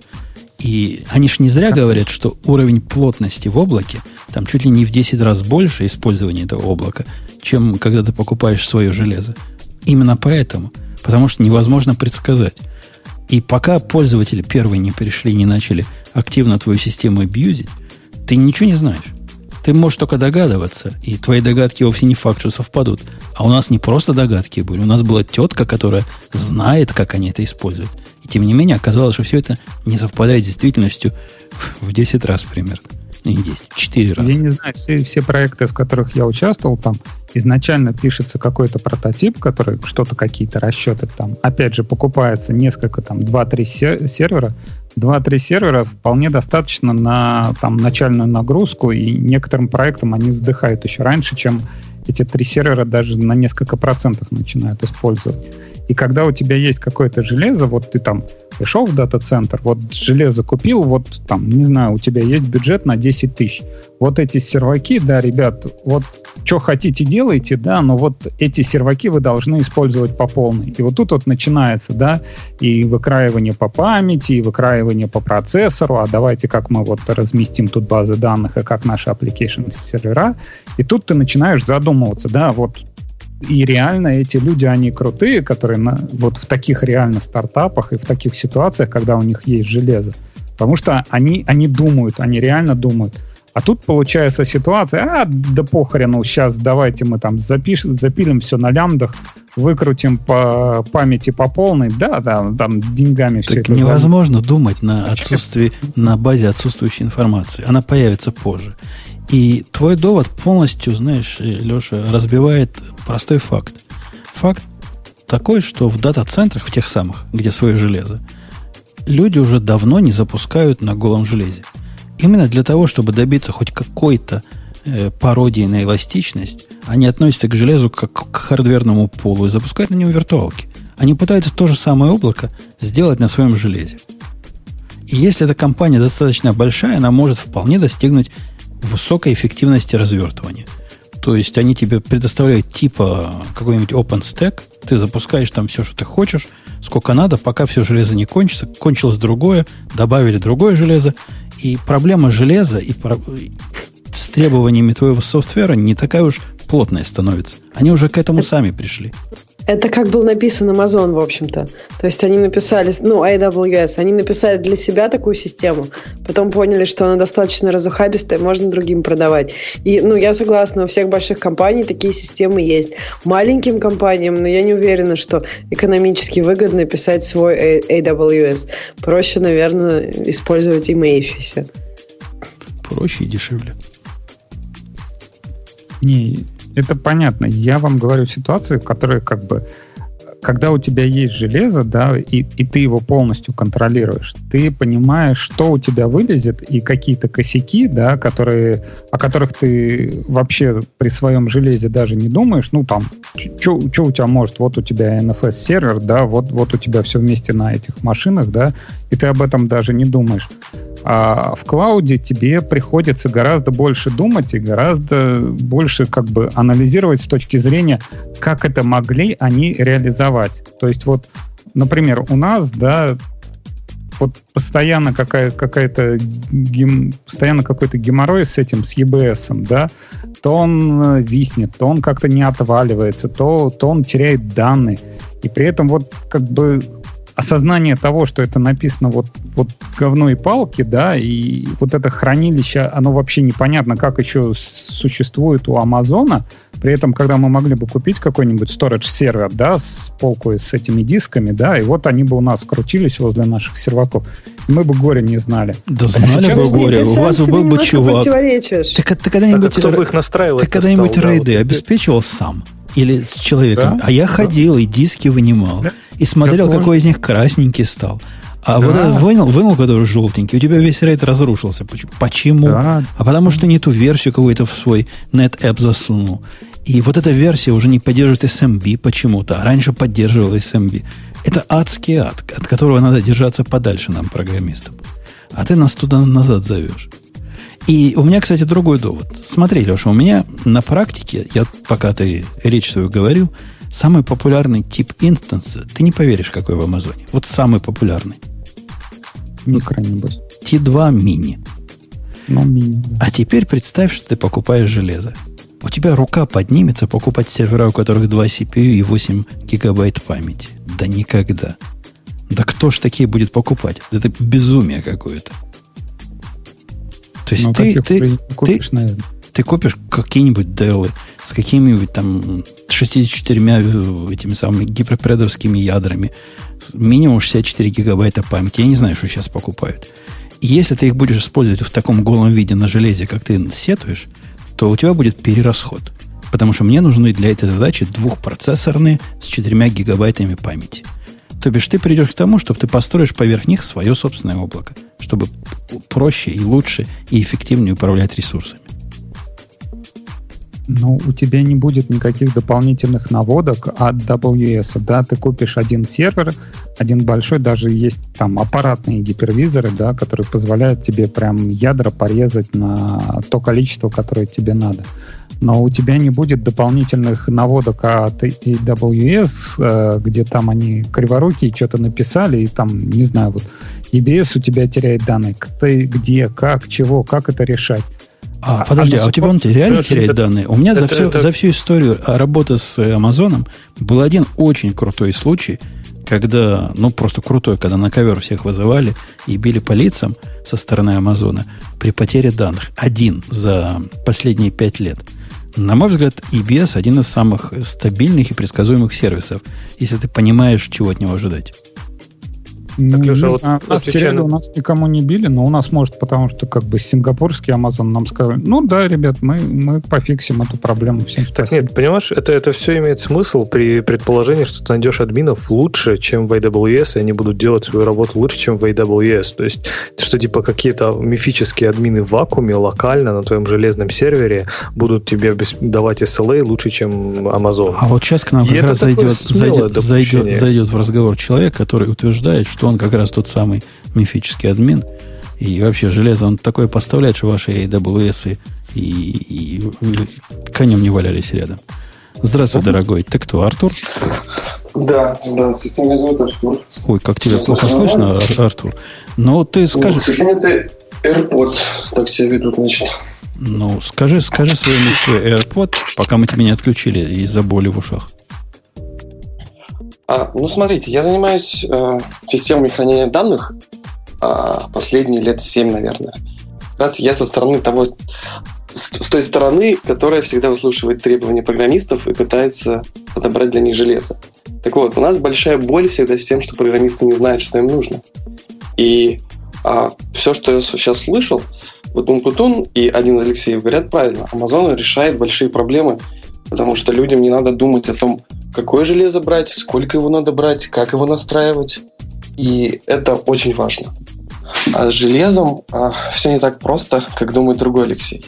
Взять два сервера, накатить туда какой-нибудь гипервизор и радоваться не получится. Потому что надо где-то хранить данные, надо, чтобы данные хранились надежно, надо, чтобы это все соединялось по сети. И тут начинается проблема выбора вендора, потому что производителей очень много, каждый имеет свои функции, каждый хочет продать свое оборудование, и клиент э, просто сидит и не знает, что ему выбрать. Ему проще пойти в облако. Единственное, допустим, что еще спасает продавцов этого оборудования, то, что люди хотят иметь контроль над своими данными, и они хотят хранить их у себя в дата-центрах. Или, допустим, в таких странах, как в России, облаками так уж э, просто пользоваться. И я, я добавлю к, твоему, к твоей речи, Артур, вот из моего опыта. Мне понадобился в свое время Data Store, ну, давно это было, э, для такой, типа нас, во времена, когда я в железе жил. Ко мне, при... я пошел к таким, как ты. Они мне говорят, а, чувак, ты программист? А ты скажи, тебе какой нужен нас? Ситера или NetApp? Я, я могу. NetApp. Я... А, а я сижу на них, смотрю, как дебил на новые ворота. Я понимаю, что разница между двумя решениями там в 10 раз. NetApp стоит в 10 раз дороже по какой-то причине. При том, что цифрами вроде как все одно и то же. И почему у меня кто-то задаст такой вопрос? Мне вот который работает нужен. Это еще э, как бы не, не очень хорошие вам товарищи попались. Я обычно спрашиваю, сколько надо IOPS, какой профиль нагрузки, э, сколько горячих данных, сколько холодных. И даже на такие, казалось бы, достаточно простые вопросы людям тяжело ответить, потому что они просто хотят, чтобы у них работало. Так это нормально, потому что очень часто как бы проекты, особенно которые начинаются с нуля, мы про них ничего не знаем. Ничего. То есть менеджеры сидят и пытаются нарисовать красивые графики, картинки. Они ничего не значат. Мы, это очень-очень-очень сложно на ранних стадиях проекта предсказать, сколько будет IOPS, я даже не знаю, откуда я знаю, какие будут горячие, холодные, вообще хз.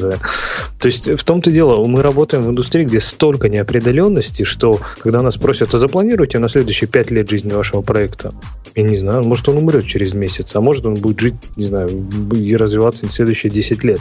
И вот облака как раз позволяют работать в условиях этой ну, неопределенности. И мне кажется, вот здесь э, действительно индустрия это тоже показывает. Сейчас все, все уходят в облака, за редкими исключениями тех, кто ну, либо по законодательному, либо еще по какому-то там требованию обязан хранить данные это локально, например. А так, ну кто сейчас в здравом уме будет строить там свой дата-центр, особенно из небольших компаний? Кому это нужно? Кто будет, пользоваться? кто будет нанимать админа, им проще купить там какой-нибудь Office 365 и вообще не париться. У них там будет и почта в облаке, и все.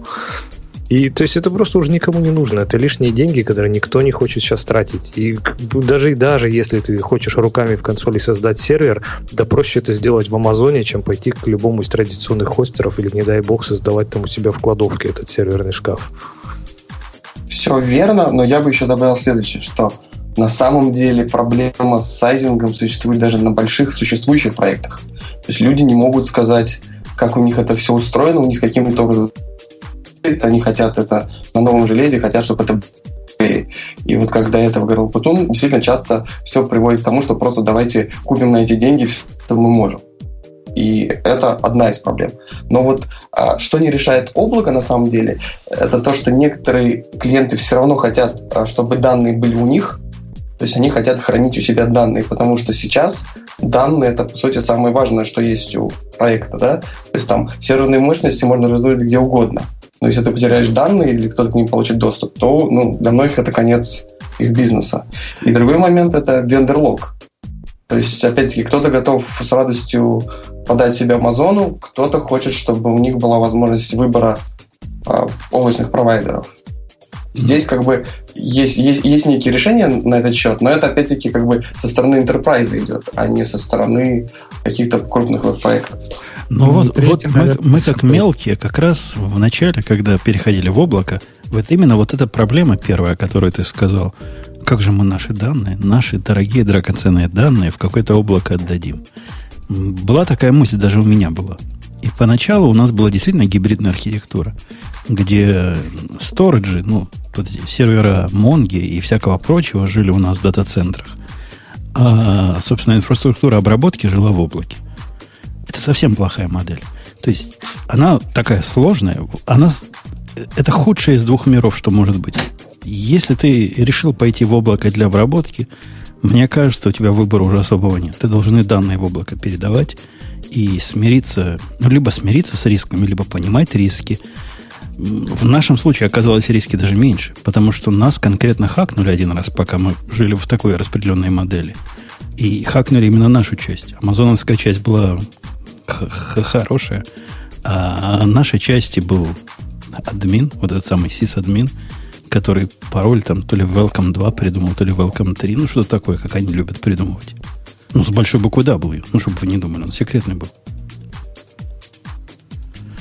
Ну, э, есть на самом деле решения, которые вот э, устроены таким образом, что вычислительные мощности находятся в облаке, а данные хранятся даже не в своем дата-центре, а в дата-центре, который рядом с облаком.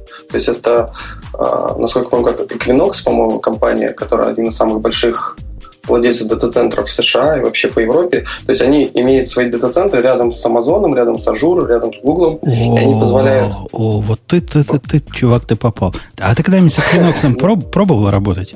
Нет, я, я, мне не приходится этим заниматься, я просто знаю про то, что можно свое оборудование поставить у них, они дадут тебе быстрый канал до Амазона. Можно. Вот я, я вам расскажу случай из жизни. Есть такой известный, тут никакой бизнес-тайны нет, есть такой известный провайдер, Bloomberg называется. У этого Bloomberg это такой номер один ну, в финансовой области по всем. Этот Bloomberg от, от, совершенно вот отказывается, вообще отказывается жить с нами в облаке. Он говорит, чуваки, вы хотите наши услуги? Никак. С Amazon, мы, у нас в Амазоне нет никакого присутствия, никогда не будет, поэтому идите в Equinox или в другой из этих – мы там поставим в стойку свой сервер. Вы там рядом с нами поставите свой кэширующий сервер, поставите вот такое-то оборудование, сделайте Direct Connect в, в свой Amazon. У нас тут мы официальный провайдер этих самых Direct Connect. Все, все будет пучком.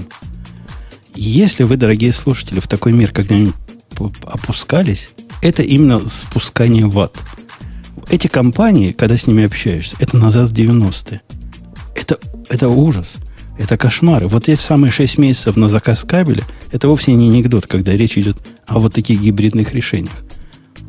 Это, по-моему, один из лучших случаев, лучших способов убить проект на корню, который до этого был динамичный, эластичный и весь в облаке.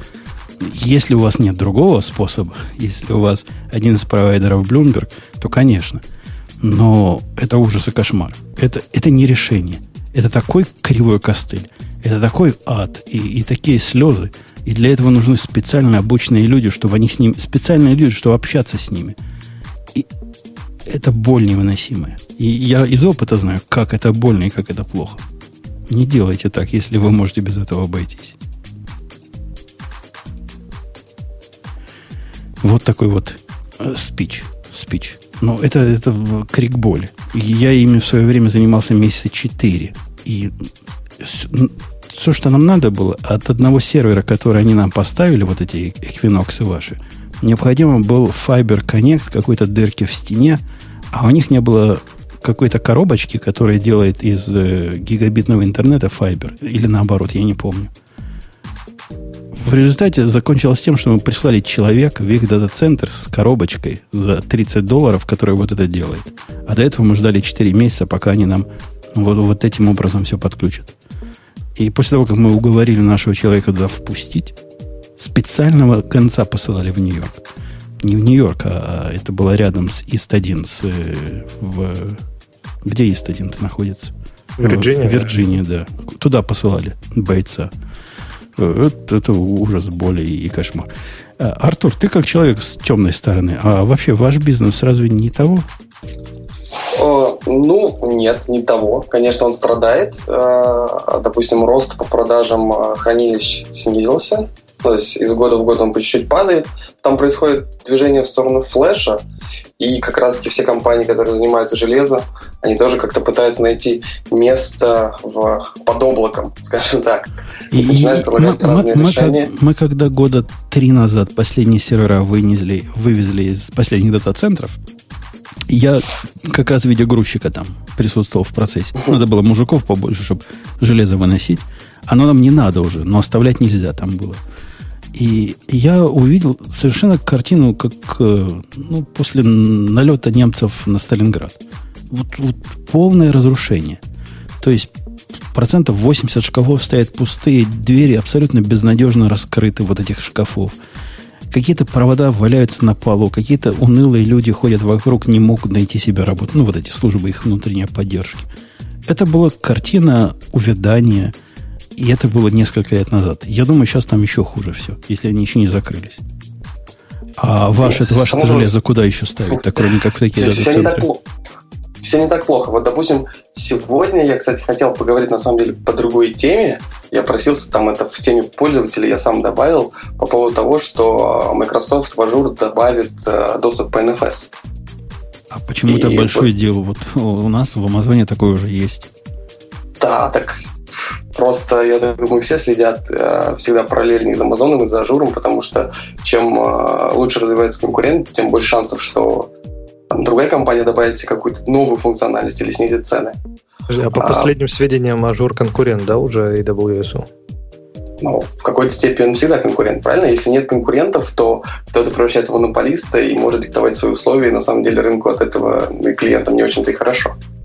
Ну вот по, по, по поводу NFS я бы с тобой не согласился. NFS появился, вот который под именем EFS живет в Амазоне. Это один из самых долгих долгостроев, что я видел – и я не видел, чтобы конкурентное давление на появление этого сервиса хоть как-то влияло. По-моему, они его год тестировали и вот наделали в конце то, что наделали.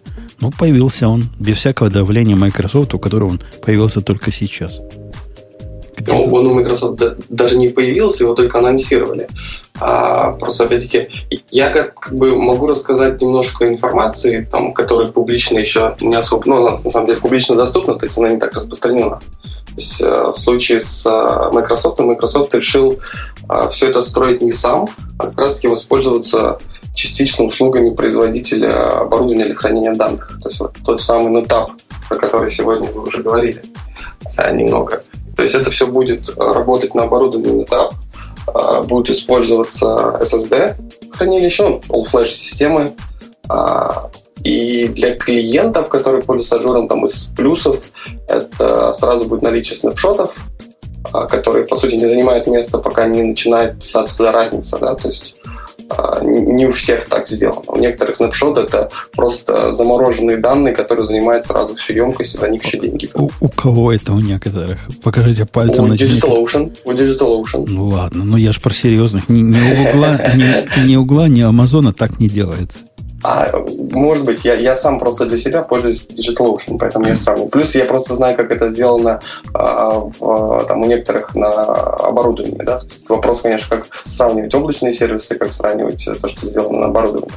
Ну и а, то есть сколько это будет стоить, пока, конечно, непонятно. И то, что я видел по скриншотам, там будет два уровня сервиса. То есть, опять-таки, непонятно, что они понимают под двумя этими уровнями сервиса. То есть, производительность, либо а, там SLA какие-то, может быть, и то, и другое. То, что я знаю, это точно будет на All И в будущем а, для клиентов, которые на самом деле из Enterprise, то есть Microsoft все-таки в первую очередь на Enterprise все это нацеливает, они говорят, что там, вы можете крутить SAP, наш MySQL, потому что он теперь тоже будет поддерживать NFS можете крутить Oracle.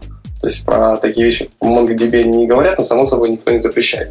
а слушай, они а, а в Ажуре уже починили, да, ужасный IOPS медленный на их стандартных инстансах или нет? А вот это, я, вот это я не могу сказать. То есть я не с этой стороны, а я просто понимаю, как работает оборудование, на котором они будут хранить вот NFS, да, и там никаких проблем с IOPS не должно быть. То есть там на уровне оборудования ставится quality of service, Мм. Само собой, какой-то subscription у них будет для того, чтобы а, получать свои деньги, да. И там я понимаю, что на уровне оборудования работает дедупликация, то есть сами клиенты Azure а не получат выгоды от дедупликации, то есть ты как заплатил за 100 гигабайт, ты будешь хранить 100 гигабайт. Да, сам в это время Azure на оборудовании будет иметь дедупликацию будет получать какую-то от этого выгоду. Единственное, мм. что я знаю, что в дальнейшем будет, э, опять-таки, вам это не так интересно, но в целом, что знали, что так бывает, что есть люди, которые все еще пользуются вот продуктами таких enterprise э, компаний, которые хранят данные на железках. То есть клиенты, которые пользуются их оборудованием, смогут а, свои данные с железа а в этот NFS реплицировать. Э, вообще у меня, я как человек, который EFS в свое время ждал с нетерпением, и мне казалось, у меня есть много use кейсов для э, для такой технологии Shared File System, оказалось, что у меня не так много таких use cases есть. Их буквально по пальцам посчитать можно. И у меня есть такое четкое ощущение, что и у других людей не так уж много таких э, использований.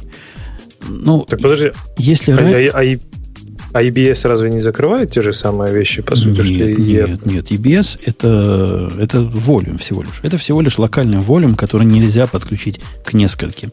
Ты можешь думать... А, про... EFS к нескольким может Ну, конечно, в этом же смысл. Это shared такой. Это, по сути, файловый шар, который может использоваться по адресу IP-шнику несколькими серверами. Ну да, ты, ты с точки зрения тебя как программиста, Леш, ты маунтишь этот диск и все получают изменения на этом диске. Это все, что такой shared volume. Красота, красота какая, а? Но красота... Ну, насчет use case, я извиняюсь, что перебиваю, насчет use case тоже немного в сторону, но вот тот же самый этап, когда я сказал, что там компании стали тоже пытаться найти свое место под облаком, у них есть такой сервис, э, который позволяет делать синхронизацию локальных NFS шар с э, S3 в обе стороны.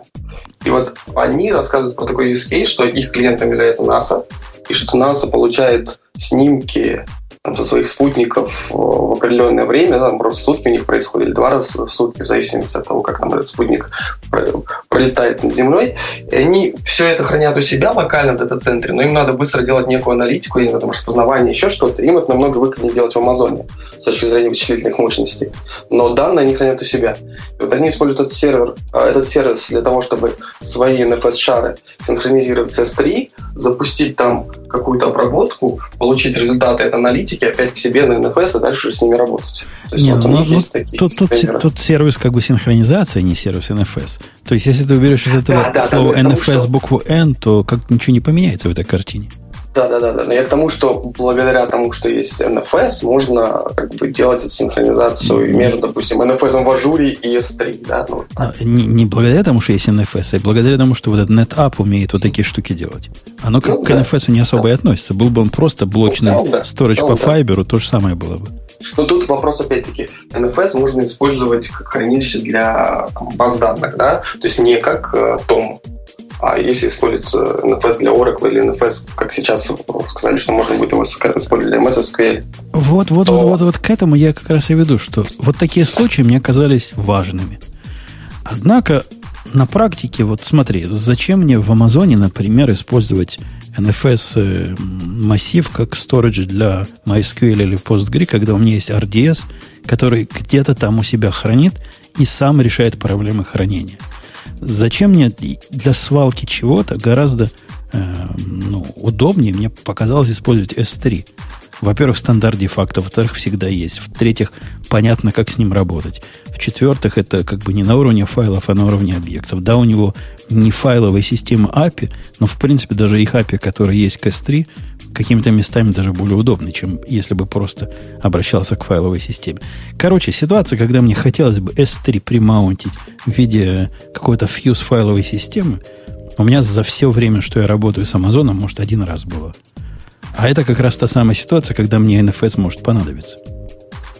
По-моему, ну, вообще, я бы сказал, сказал, что, наверное, для баз данных как раз, э, то есть делать рекавери базы данных, используя общие наверное, хранилища, это все-таки как-то стрёмно. То есть у каждой базы есть свои, в общем-то, механизмы на это. Там те же самые, ну, у Mongo элементарно это репликация, да, и она ну, создана для того, чтобы шарить не, не хранилище, а просто создавать не, отказоустойчивый кластер. Есть такие заскорузлые продукты, я вот сходу могу один из вспомнить ActiveMQ, которую вот таким образом умеют делать то, что они называют э, high availability штуку. Нет, ну, это не серьезно.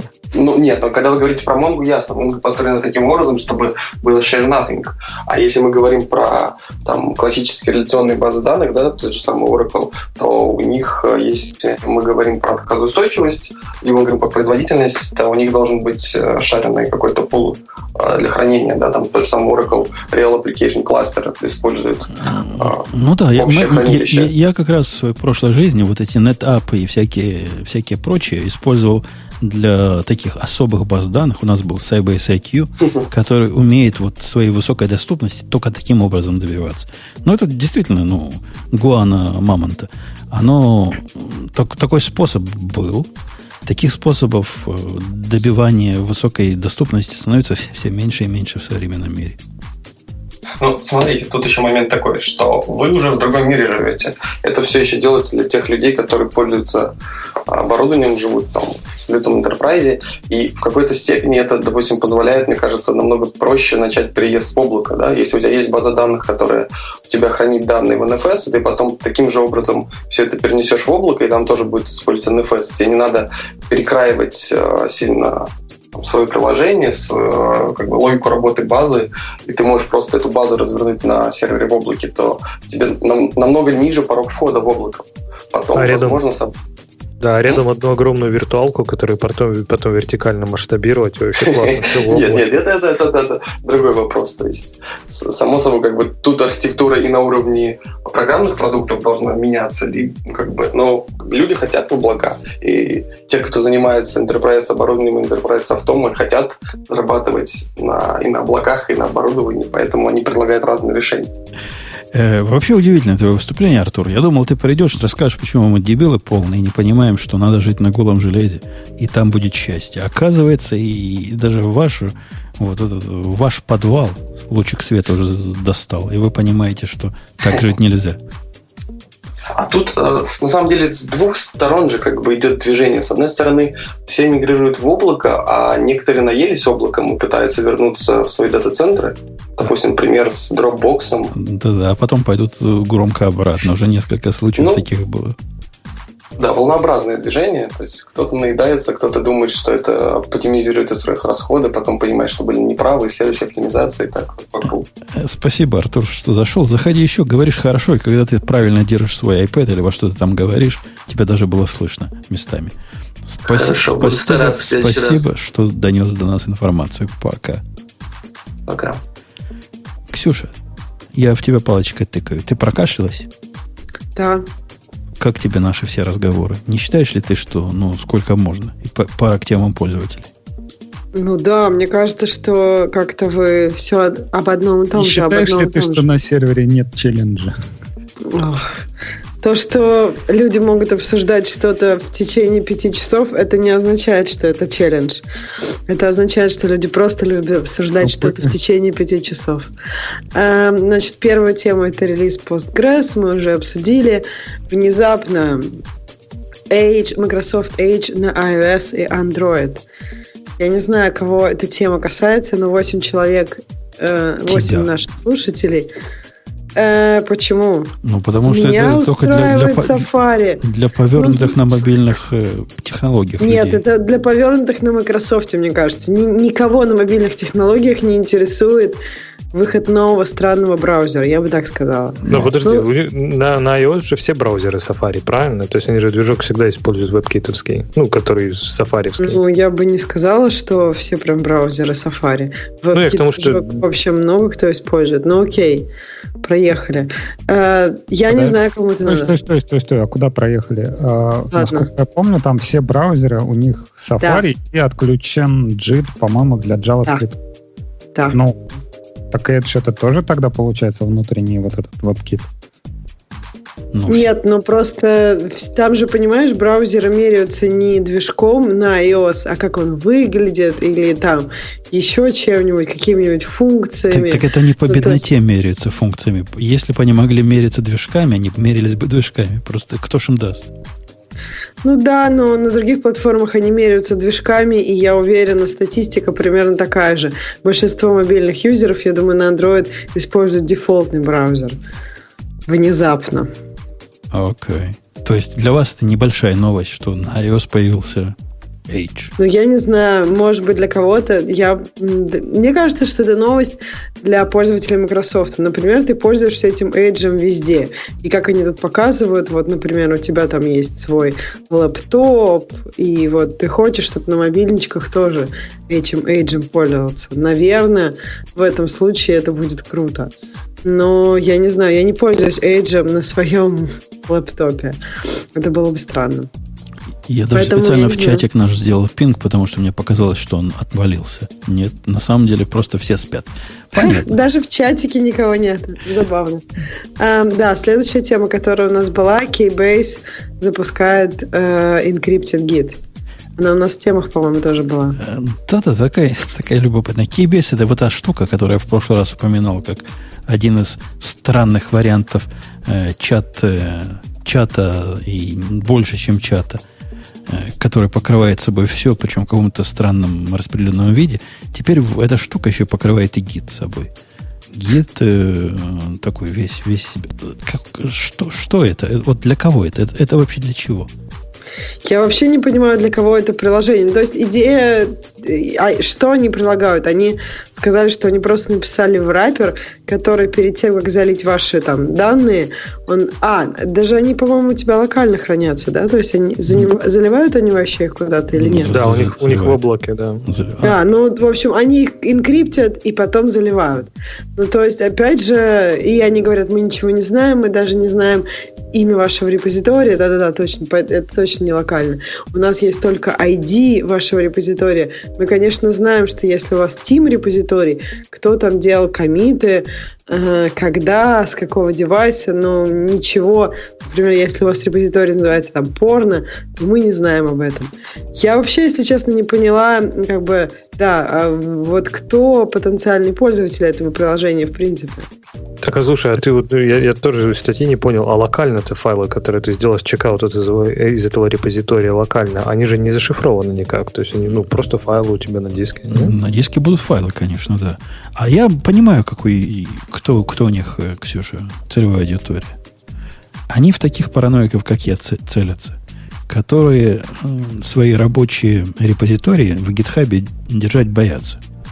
Они говорят, а вы держите у нас. Мы вообще про них так не знаем. Ты держишь в GitLab, который у тебя локально. Ну, ну конечно, для тех, которые не хотят локально, ну, бывают же такие люди, девопсов не любят всяких и прочее, прочее, говорят, давайте какой-нибудь внешний сервис, Keybase. И будем в Keybase держать наш репозиторий, и будет супер надежно и супер зашифрован. Вот, вот тебе целевая аудитория. А почему вы думаете, что это зашифровано? Они так, Потому это, это, вижу, это, это их главное. Это... И, и почему надежно? Ну, то есть, ладно, я еще даже поверю на то, что зашифровано, но и, и то, опять же, да, вопрос, ну ладно, но надежно, например, они твои данные, что они с ними сделали. Просто я понимаю, там, ну, GitHub, ну, то есть у Keybase я не очень понимаю, какая у них, насколько у них большая аудитория, насколько они не умрут завтра, чтобы мне нужно было эти данные как-то потом у них забирать. Ну, в общем, не а знаю. Там у них все, все сложнее, Ксюша. Я про это Keybase как краем глаза смотрел. Это такая типа пир-ту-пир система, по-моему, вообще. Там что-то такое мудреное. Они мало того, что умеют вот гиты вот сейчас делать.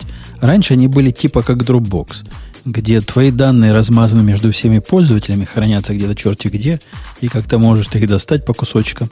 Поверх этого, видимо, теперь поверх этой файловой системы и гид у них, черт его знает, как сделано, и чат поверх этого. Я не уверен, что они вот такое классическое клауд решение. Кто из специалистов пусть скажет, я не исследовал этот вопрос глубоко, не, но, но такое впечатление, что они вот такие, распределенные. Это навеска какая-то на PGP, где ты э, сам собираешь группу, и эта группа обменивается ключами. Я так понимаю, гид-репозиторий — это вот ты просто прописываешь, какие ключи могут расшифровать то, что у тебя есть. И как-то вот они раскидывают раз это расшифровывают. То есть это все равно какой-то один большой сервис — но данные, которые приходят просто от локальных групп. Это не то, что все там со всеми общаются. Типа локальный Slack, э, то есть локальные маленькие команды. Ну, окей. Все равно не очень понял. Но ладно. Ладно. Будет encrypted git, git если вы если вам это зачем-то надо. Ну, в общем, да, для кого-то это, видимо, big deal. Так, следующую тему мы тоже обсудили. Потом Airbnb 10 takeaways. Кто-нибудь читал э, из от движения в микросервисы?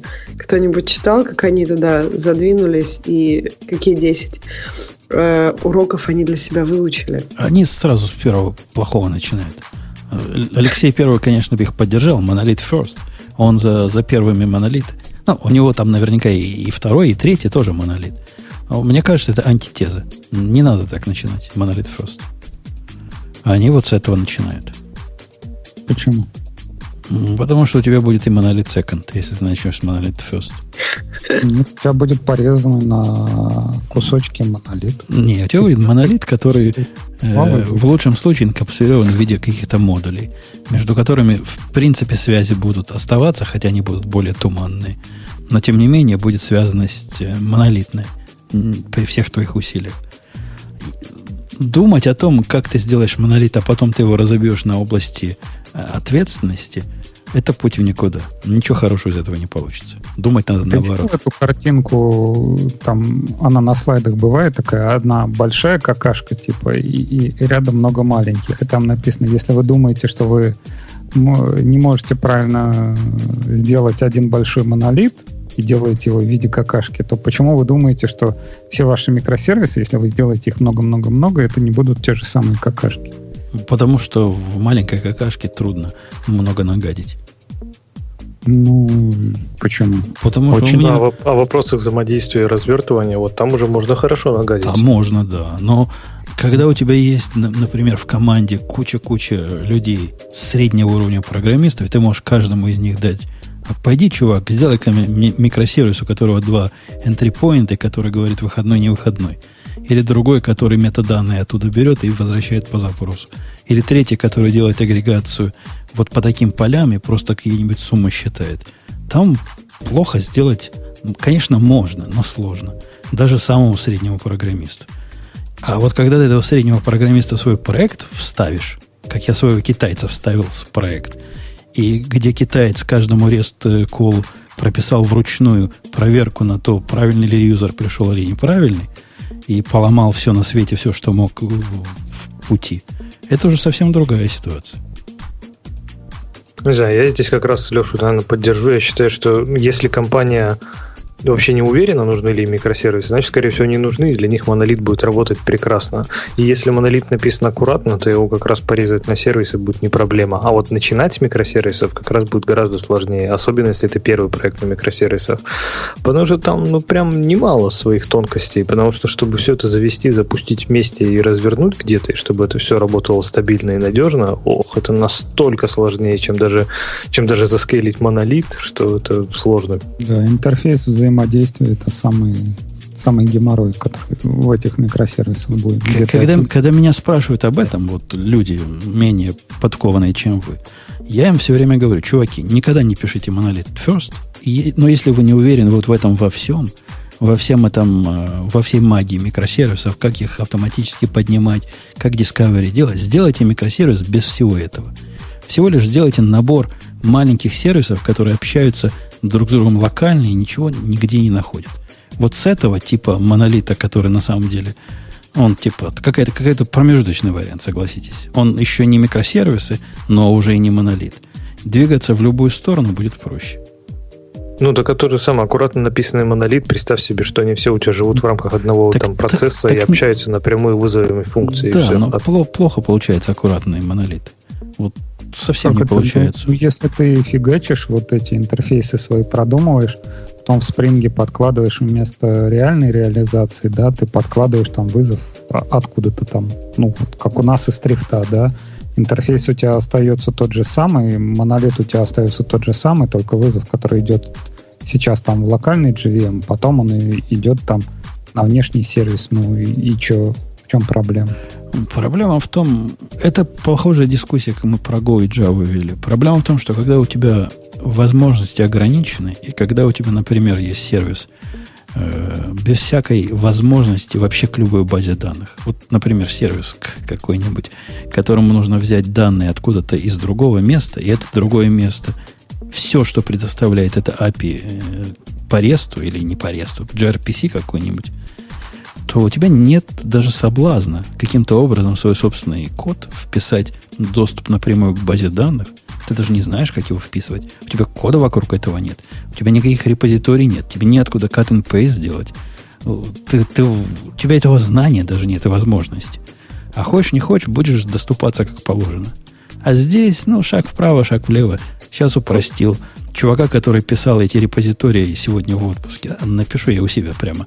Маленький такой же кусочек, как у него, будет в ту же самую базу ходить. Все, в этот момент ты похерил всю идею того, что эта штука станет когда-нибудь набором ну, микросервисов. Как, кон, как контраргумент, я у тебя ушел чувак в отпуск, да, который контролировал твои микросервисы, и ты думаешь, мне бы в базу сходить. Ну, я скажу к другому сервису в базу. Ну, какая разница? Он, я порт ему открою, просто его бонговской базы внутренней. К ней схожу, проверю пару данных, и все.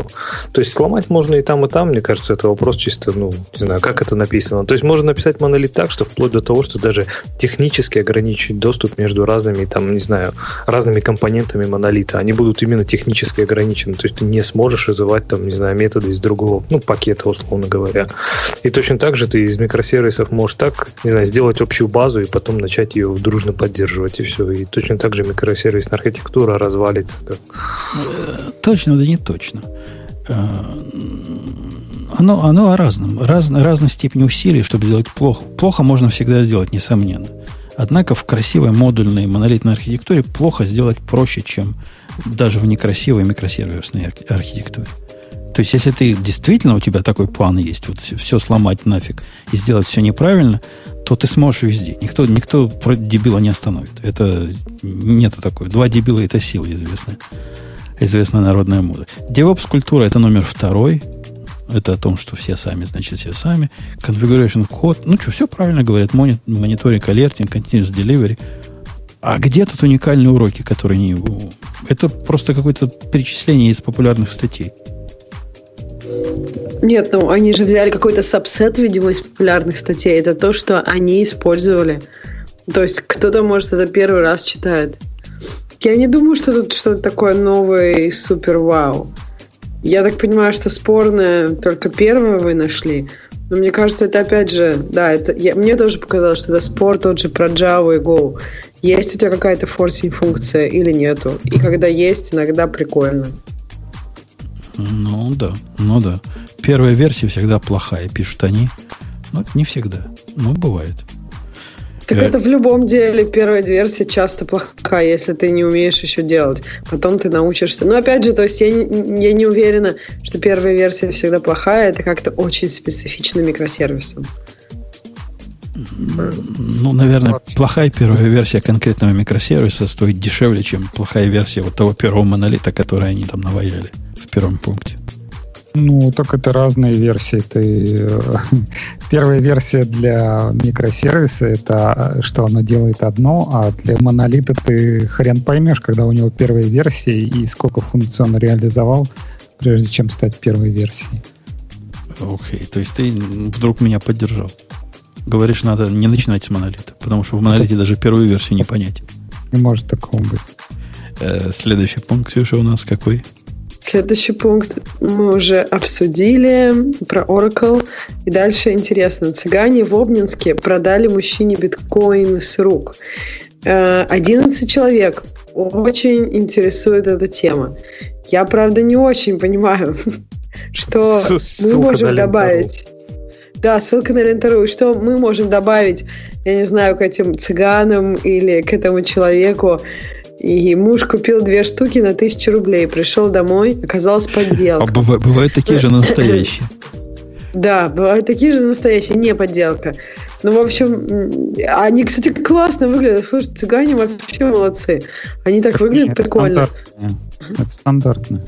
А, ну я думал, это... Что вот эти монетки, которые Б, это просто делаются как это сувенирные такие. Я думала, цыгане в Обнинске такие классные. Ну, не, да, ну, видимо, тут наивно. как бы смысл в том, что вот какие люди, типа, не продвинутые в Обнинске, не, не могут понять, что такое криптовалюта и чем она отличается от реальной монетки. Так они продешевели же, подождите. Один же биткоин сейчас стоит около 4000 долларов. Они там за 1000 рублей всего отдали. Ну так, наверное, человек, наоборот, был продвинутый. Думал, удачная сделка. Вот я сейчас куплю, а один стоит 4000 долларов, а я да, за 1002. А, а, я, а я наоборот думаю, что это комплимент э, уровня продвинутости жителей Обнинска. То есть они знают, что такое биткоин. Они знают, сколько они примерно стоят. Ну, кстати, да. Ну, вот видите, ну, да, говорите, а говорите, цыгане какие в Обнинске продвинутые. Они знают, что на э, криптовалюте можно делать деньги. Digital цыгане. Да. Не, ну, ну, как бы у нас же по улицам ходят, вот, по крайней мере, в Москве, там, типа, купи дрель, там, купи телефон, там, вот есть телефон новый или там, что, что мне еще предлагали? А, этот электролобзик, э, дрель. А зачем тебе электролобзик? На улице? На Я улице. не понимаю, зачем- а зачем тебе дрель на улице? Ну, мне не зачем. Чувак ходит такой, типа, вот, смотри, дрель какая про- по- новая, вот, смотри, в комплекте, вот, на, хочешь там. Ну, у нас просто, видимо, Ашан там, они не дергают, видимо, оттуда и получается. Но вот то, что в Обнинск продвинутый, у них там не, не телефоны и не электролобзики предлагают, а прям биткоины уже, это прикольно. Но о, раньше же здесь тоже по домам ходили эти камевояжеры с какими-то скороварками, устраивали тебе тут показательную варку риса, и потом ты чувствовал себя скотиной последней, если ты после этого не купишь эту скороварку. Ну, пылесосы там какие-нибудь. Пылесосы, да, тоже, да, Пылесосы. да. Хорошо п- пылесосят. Они тебе весь ковер. У меня была знакомая, которая их специально вызывала, чтобы они ее попылесосили. Типа покажите демонстрацию. Ну да, они как пылесосили, говорят, не, понравилось.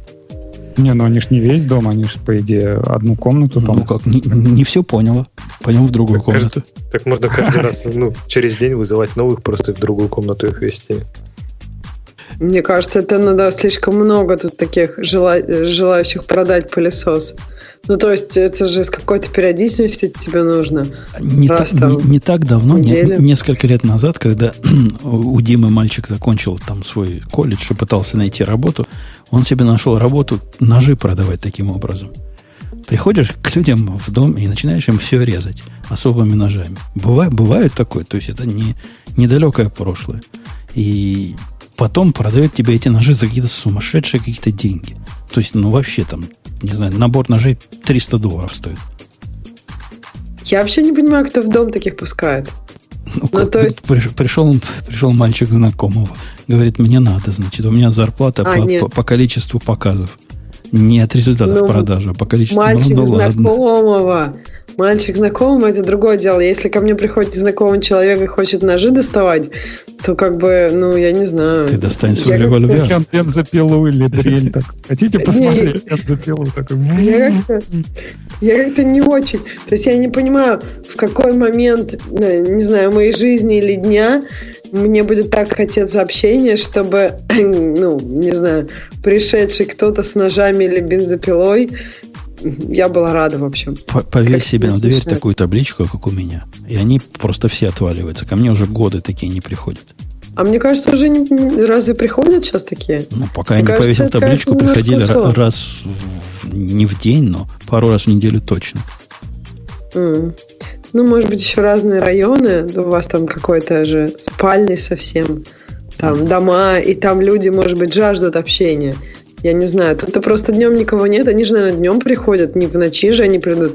Или не в 7 утра, когда я на работу собираюсь. Ну, они с утра прямо начинают. По-моему, раньше 10 у них не положено, но в 10 утра бывало, звонили, просыпаешься такой на, полу, на полусогнутый подходишь, стоит какой-то пацан, говорит, я тут бывший черный бандит. Э, Что сразу не, не добавляет интересности в разговор. Ну, теперь я стал хорошим и хочу в колледж поступить. А для того, чтобы я мог поступить в колледж, вам надо купить подписку на какую-то газету местную. А иначе я в колледж не поступлю, пойду обратно в бандитизм. И тут такой злой путун, которого разбудили ни свет, ни заря. Говорит, да иди ты в свои бандиты. Последний, Да? последний, последний, который такой приходил, я молча ему показал на табличку. Он говорит, ну и что? Я говорю, чувак, если ты это прочитать не умеешь, зачем тебе в колледж? И дверь закрыл. Сурово, сурово. Просто вообще никакого у тебя никакой эмпатии для своего, от- Для бы- бы, для бывшего своего бандита. комьюнити. Нет, для своего комьюнити ты уже должен билдить комьюнити. Одним бандитом меньше. Теория разбитых окон. Одно окно залатал, остальные тоже будут Оставить лучше. на путь истинный, да. Самое, самое неприятное, что они по два ходят. То есть, если бы он один пришел, ладно. А обычно сзади стоит второй, типа на стреме. И что у них в мозгу, непонятно. Ну, пока, у меня, пока у меня не было револьвера, меня это напрягало. Я даже вообще считаю, ну как Ну, а бы, с револьвером выходишь к ним, что ли? Ну, утром нет. Пока А, а если, не если вечером кто-то зазвонит в дверь, то револьвер поблизости, да. Ну, прям поблизости или в руке? Ну, достаточно поблизости, чтобы он не успел в дом зайти. Ну, практически в руке. Даже настолько. Не, я, я просто к тому, что ну вот стоят два здоровых негра, ну вот ты на крылечке открываешь дверь, где там голову высовываешь. Ну, там, ну, там же две двери есть. Там есть такая, ну, другая дверь, которую не открываешь. А в принципе, через нее тоже можно общаться. И пока они через нее будут пробиваться, я успею их пристрелить. Дребезги напополам обоих. Сурова какая-то история. Я надеюсь, что не придется тебе никого таким образом отваживать от своего жилища, просто не открывать дверь. Я думаю, что они не настолько агрессивно настроены, чтобы прямо сейчас вспомнить свое бандитское прошлое. А никто не знает. Они стоят суровые люди, суровыми лицами, требуют от тебя купить подписку на газету, которую ты никогда в жизни не видел, не читал. А раньше энциклопедию, энциклопедию продавали в 21 веке. То есть про Википедию, чуваки, слышали? Бывает такая штука. Нет, они, значит, 25 томов очень вашей девочке в школе поможет. Вот, а, а говорили, что нам нечего сказать на эту тему. Да, на самом деле, как оказалось, тема очень богатая. Животрепещущая, да. Да. Ну что, подбиваем бабки? Мне кажется, очень позитивная тема.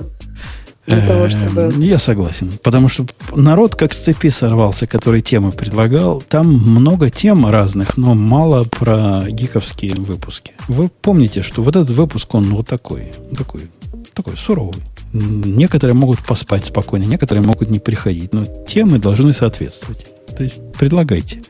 Предлагайте в струю. ну, а, что? сейчас, подожди, Ксюша, последний. Вот Google Buds. Что скажешь по сравнению с AirPods? Так, мне кажется, мы Google, наверное, вент раз просто обсудим скопом. Да. Или ты хочешь mm. именно только про бат, все остальное тебя не интересует? Мне интересно с точки зрения замены это AirPods. А у тебя есть AirPods, ну, и... ты хочешь их заменить? Ну, я не знаю, я вот думаю, стоит ли их заменить или нет. Ну, я пока... И чехольчик такой прикольный. Ну, там единственное, вот этот провод, конечно, выбивает, но... Ну да, мне тоже провод не нравится. Я говорю, бацы пока не пробовала, читала про них там пару статей. Я думаю, что появится больше ревью довольно ну, скоро. То есть сейчас, мне кажется, нет четкого понимания. То есть хотелось бы попробовать их принципе, выглядят они то, тоже няшно. Мне кажется, конечно, провод какой-то странный. Ну и вообще чехольчик няшный у Apple. Ну, у AirPods. То есть AirPods я пользуюсь, и мне очень нравится. То есть я удивилась, насколько они оказались приятнее, чем я думала. Я не верю ни в какие AirPods. Мы тебя с, бабушком, с Бобуком э, убеждали. Так и не попробовал. Их надо пробовать. То есть, ну, понимаешь, я пока не попробовала, думала, ересь какая, и вообще зачем они мне нужны. Сейчас я до сих пор, вот сколько уже, ну, уже несколько месяцев до сих пор, и нет у меня проблемы с зарядкой. Единственное, что надо не забывать вот эту коробочку заряжать, но редко. То есть раз в несколько недель коробочку заряжать. А так все вообще а здорово. Что ты ими делаешь? Ты ими музыку слушаешь? Ну, я на самом деле... Нет, не музыку, в основном книжки, аудио. То есть ты слушаешь да, книжки? Подкасты слушаю. Смотри, подкасты слушаете. Но, и, и я слушаю подкасты по телефону с гораздо более удобной штукой, которую не надо в ухо засовывать, а можно вокруг раковины ушной обвернуть, которая проверена, которая работает 11 часов на одной зарядке.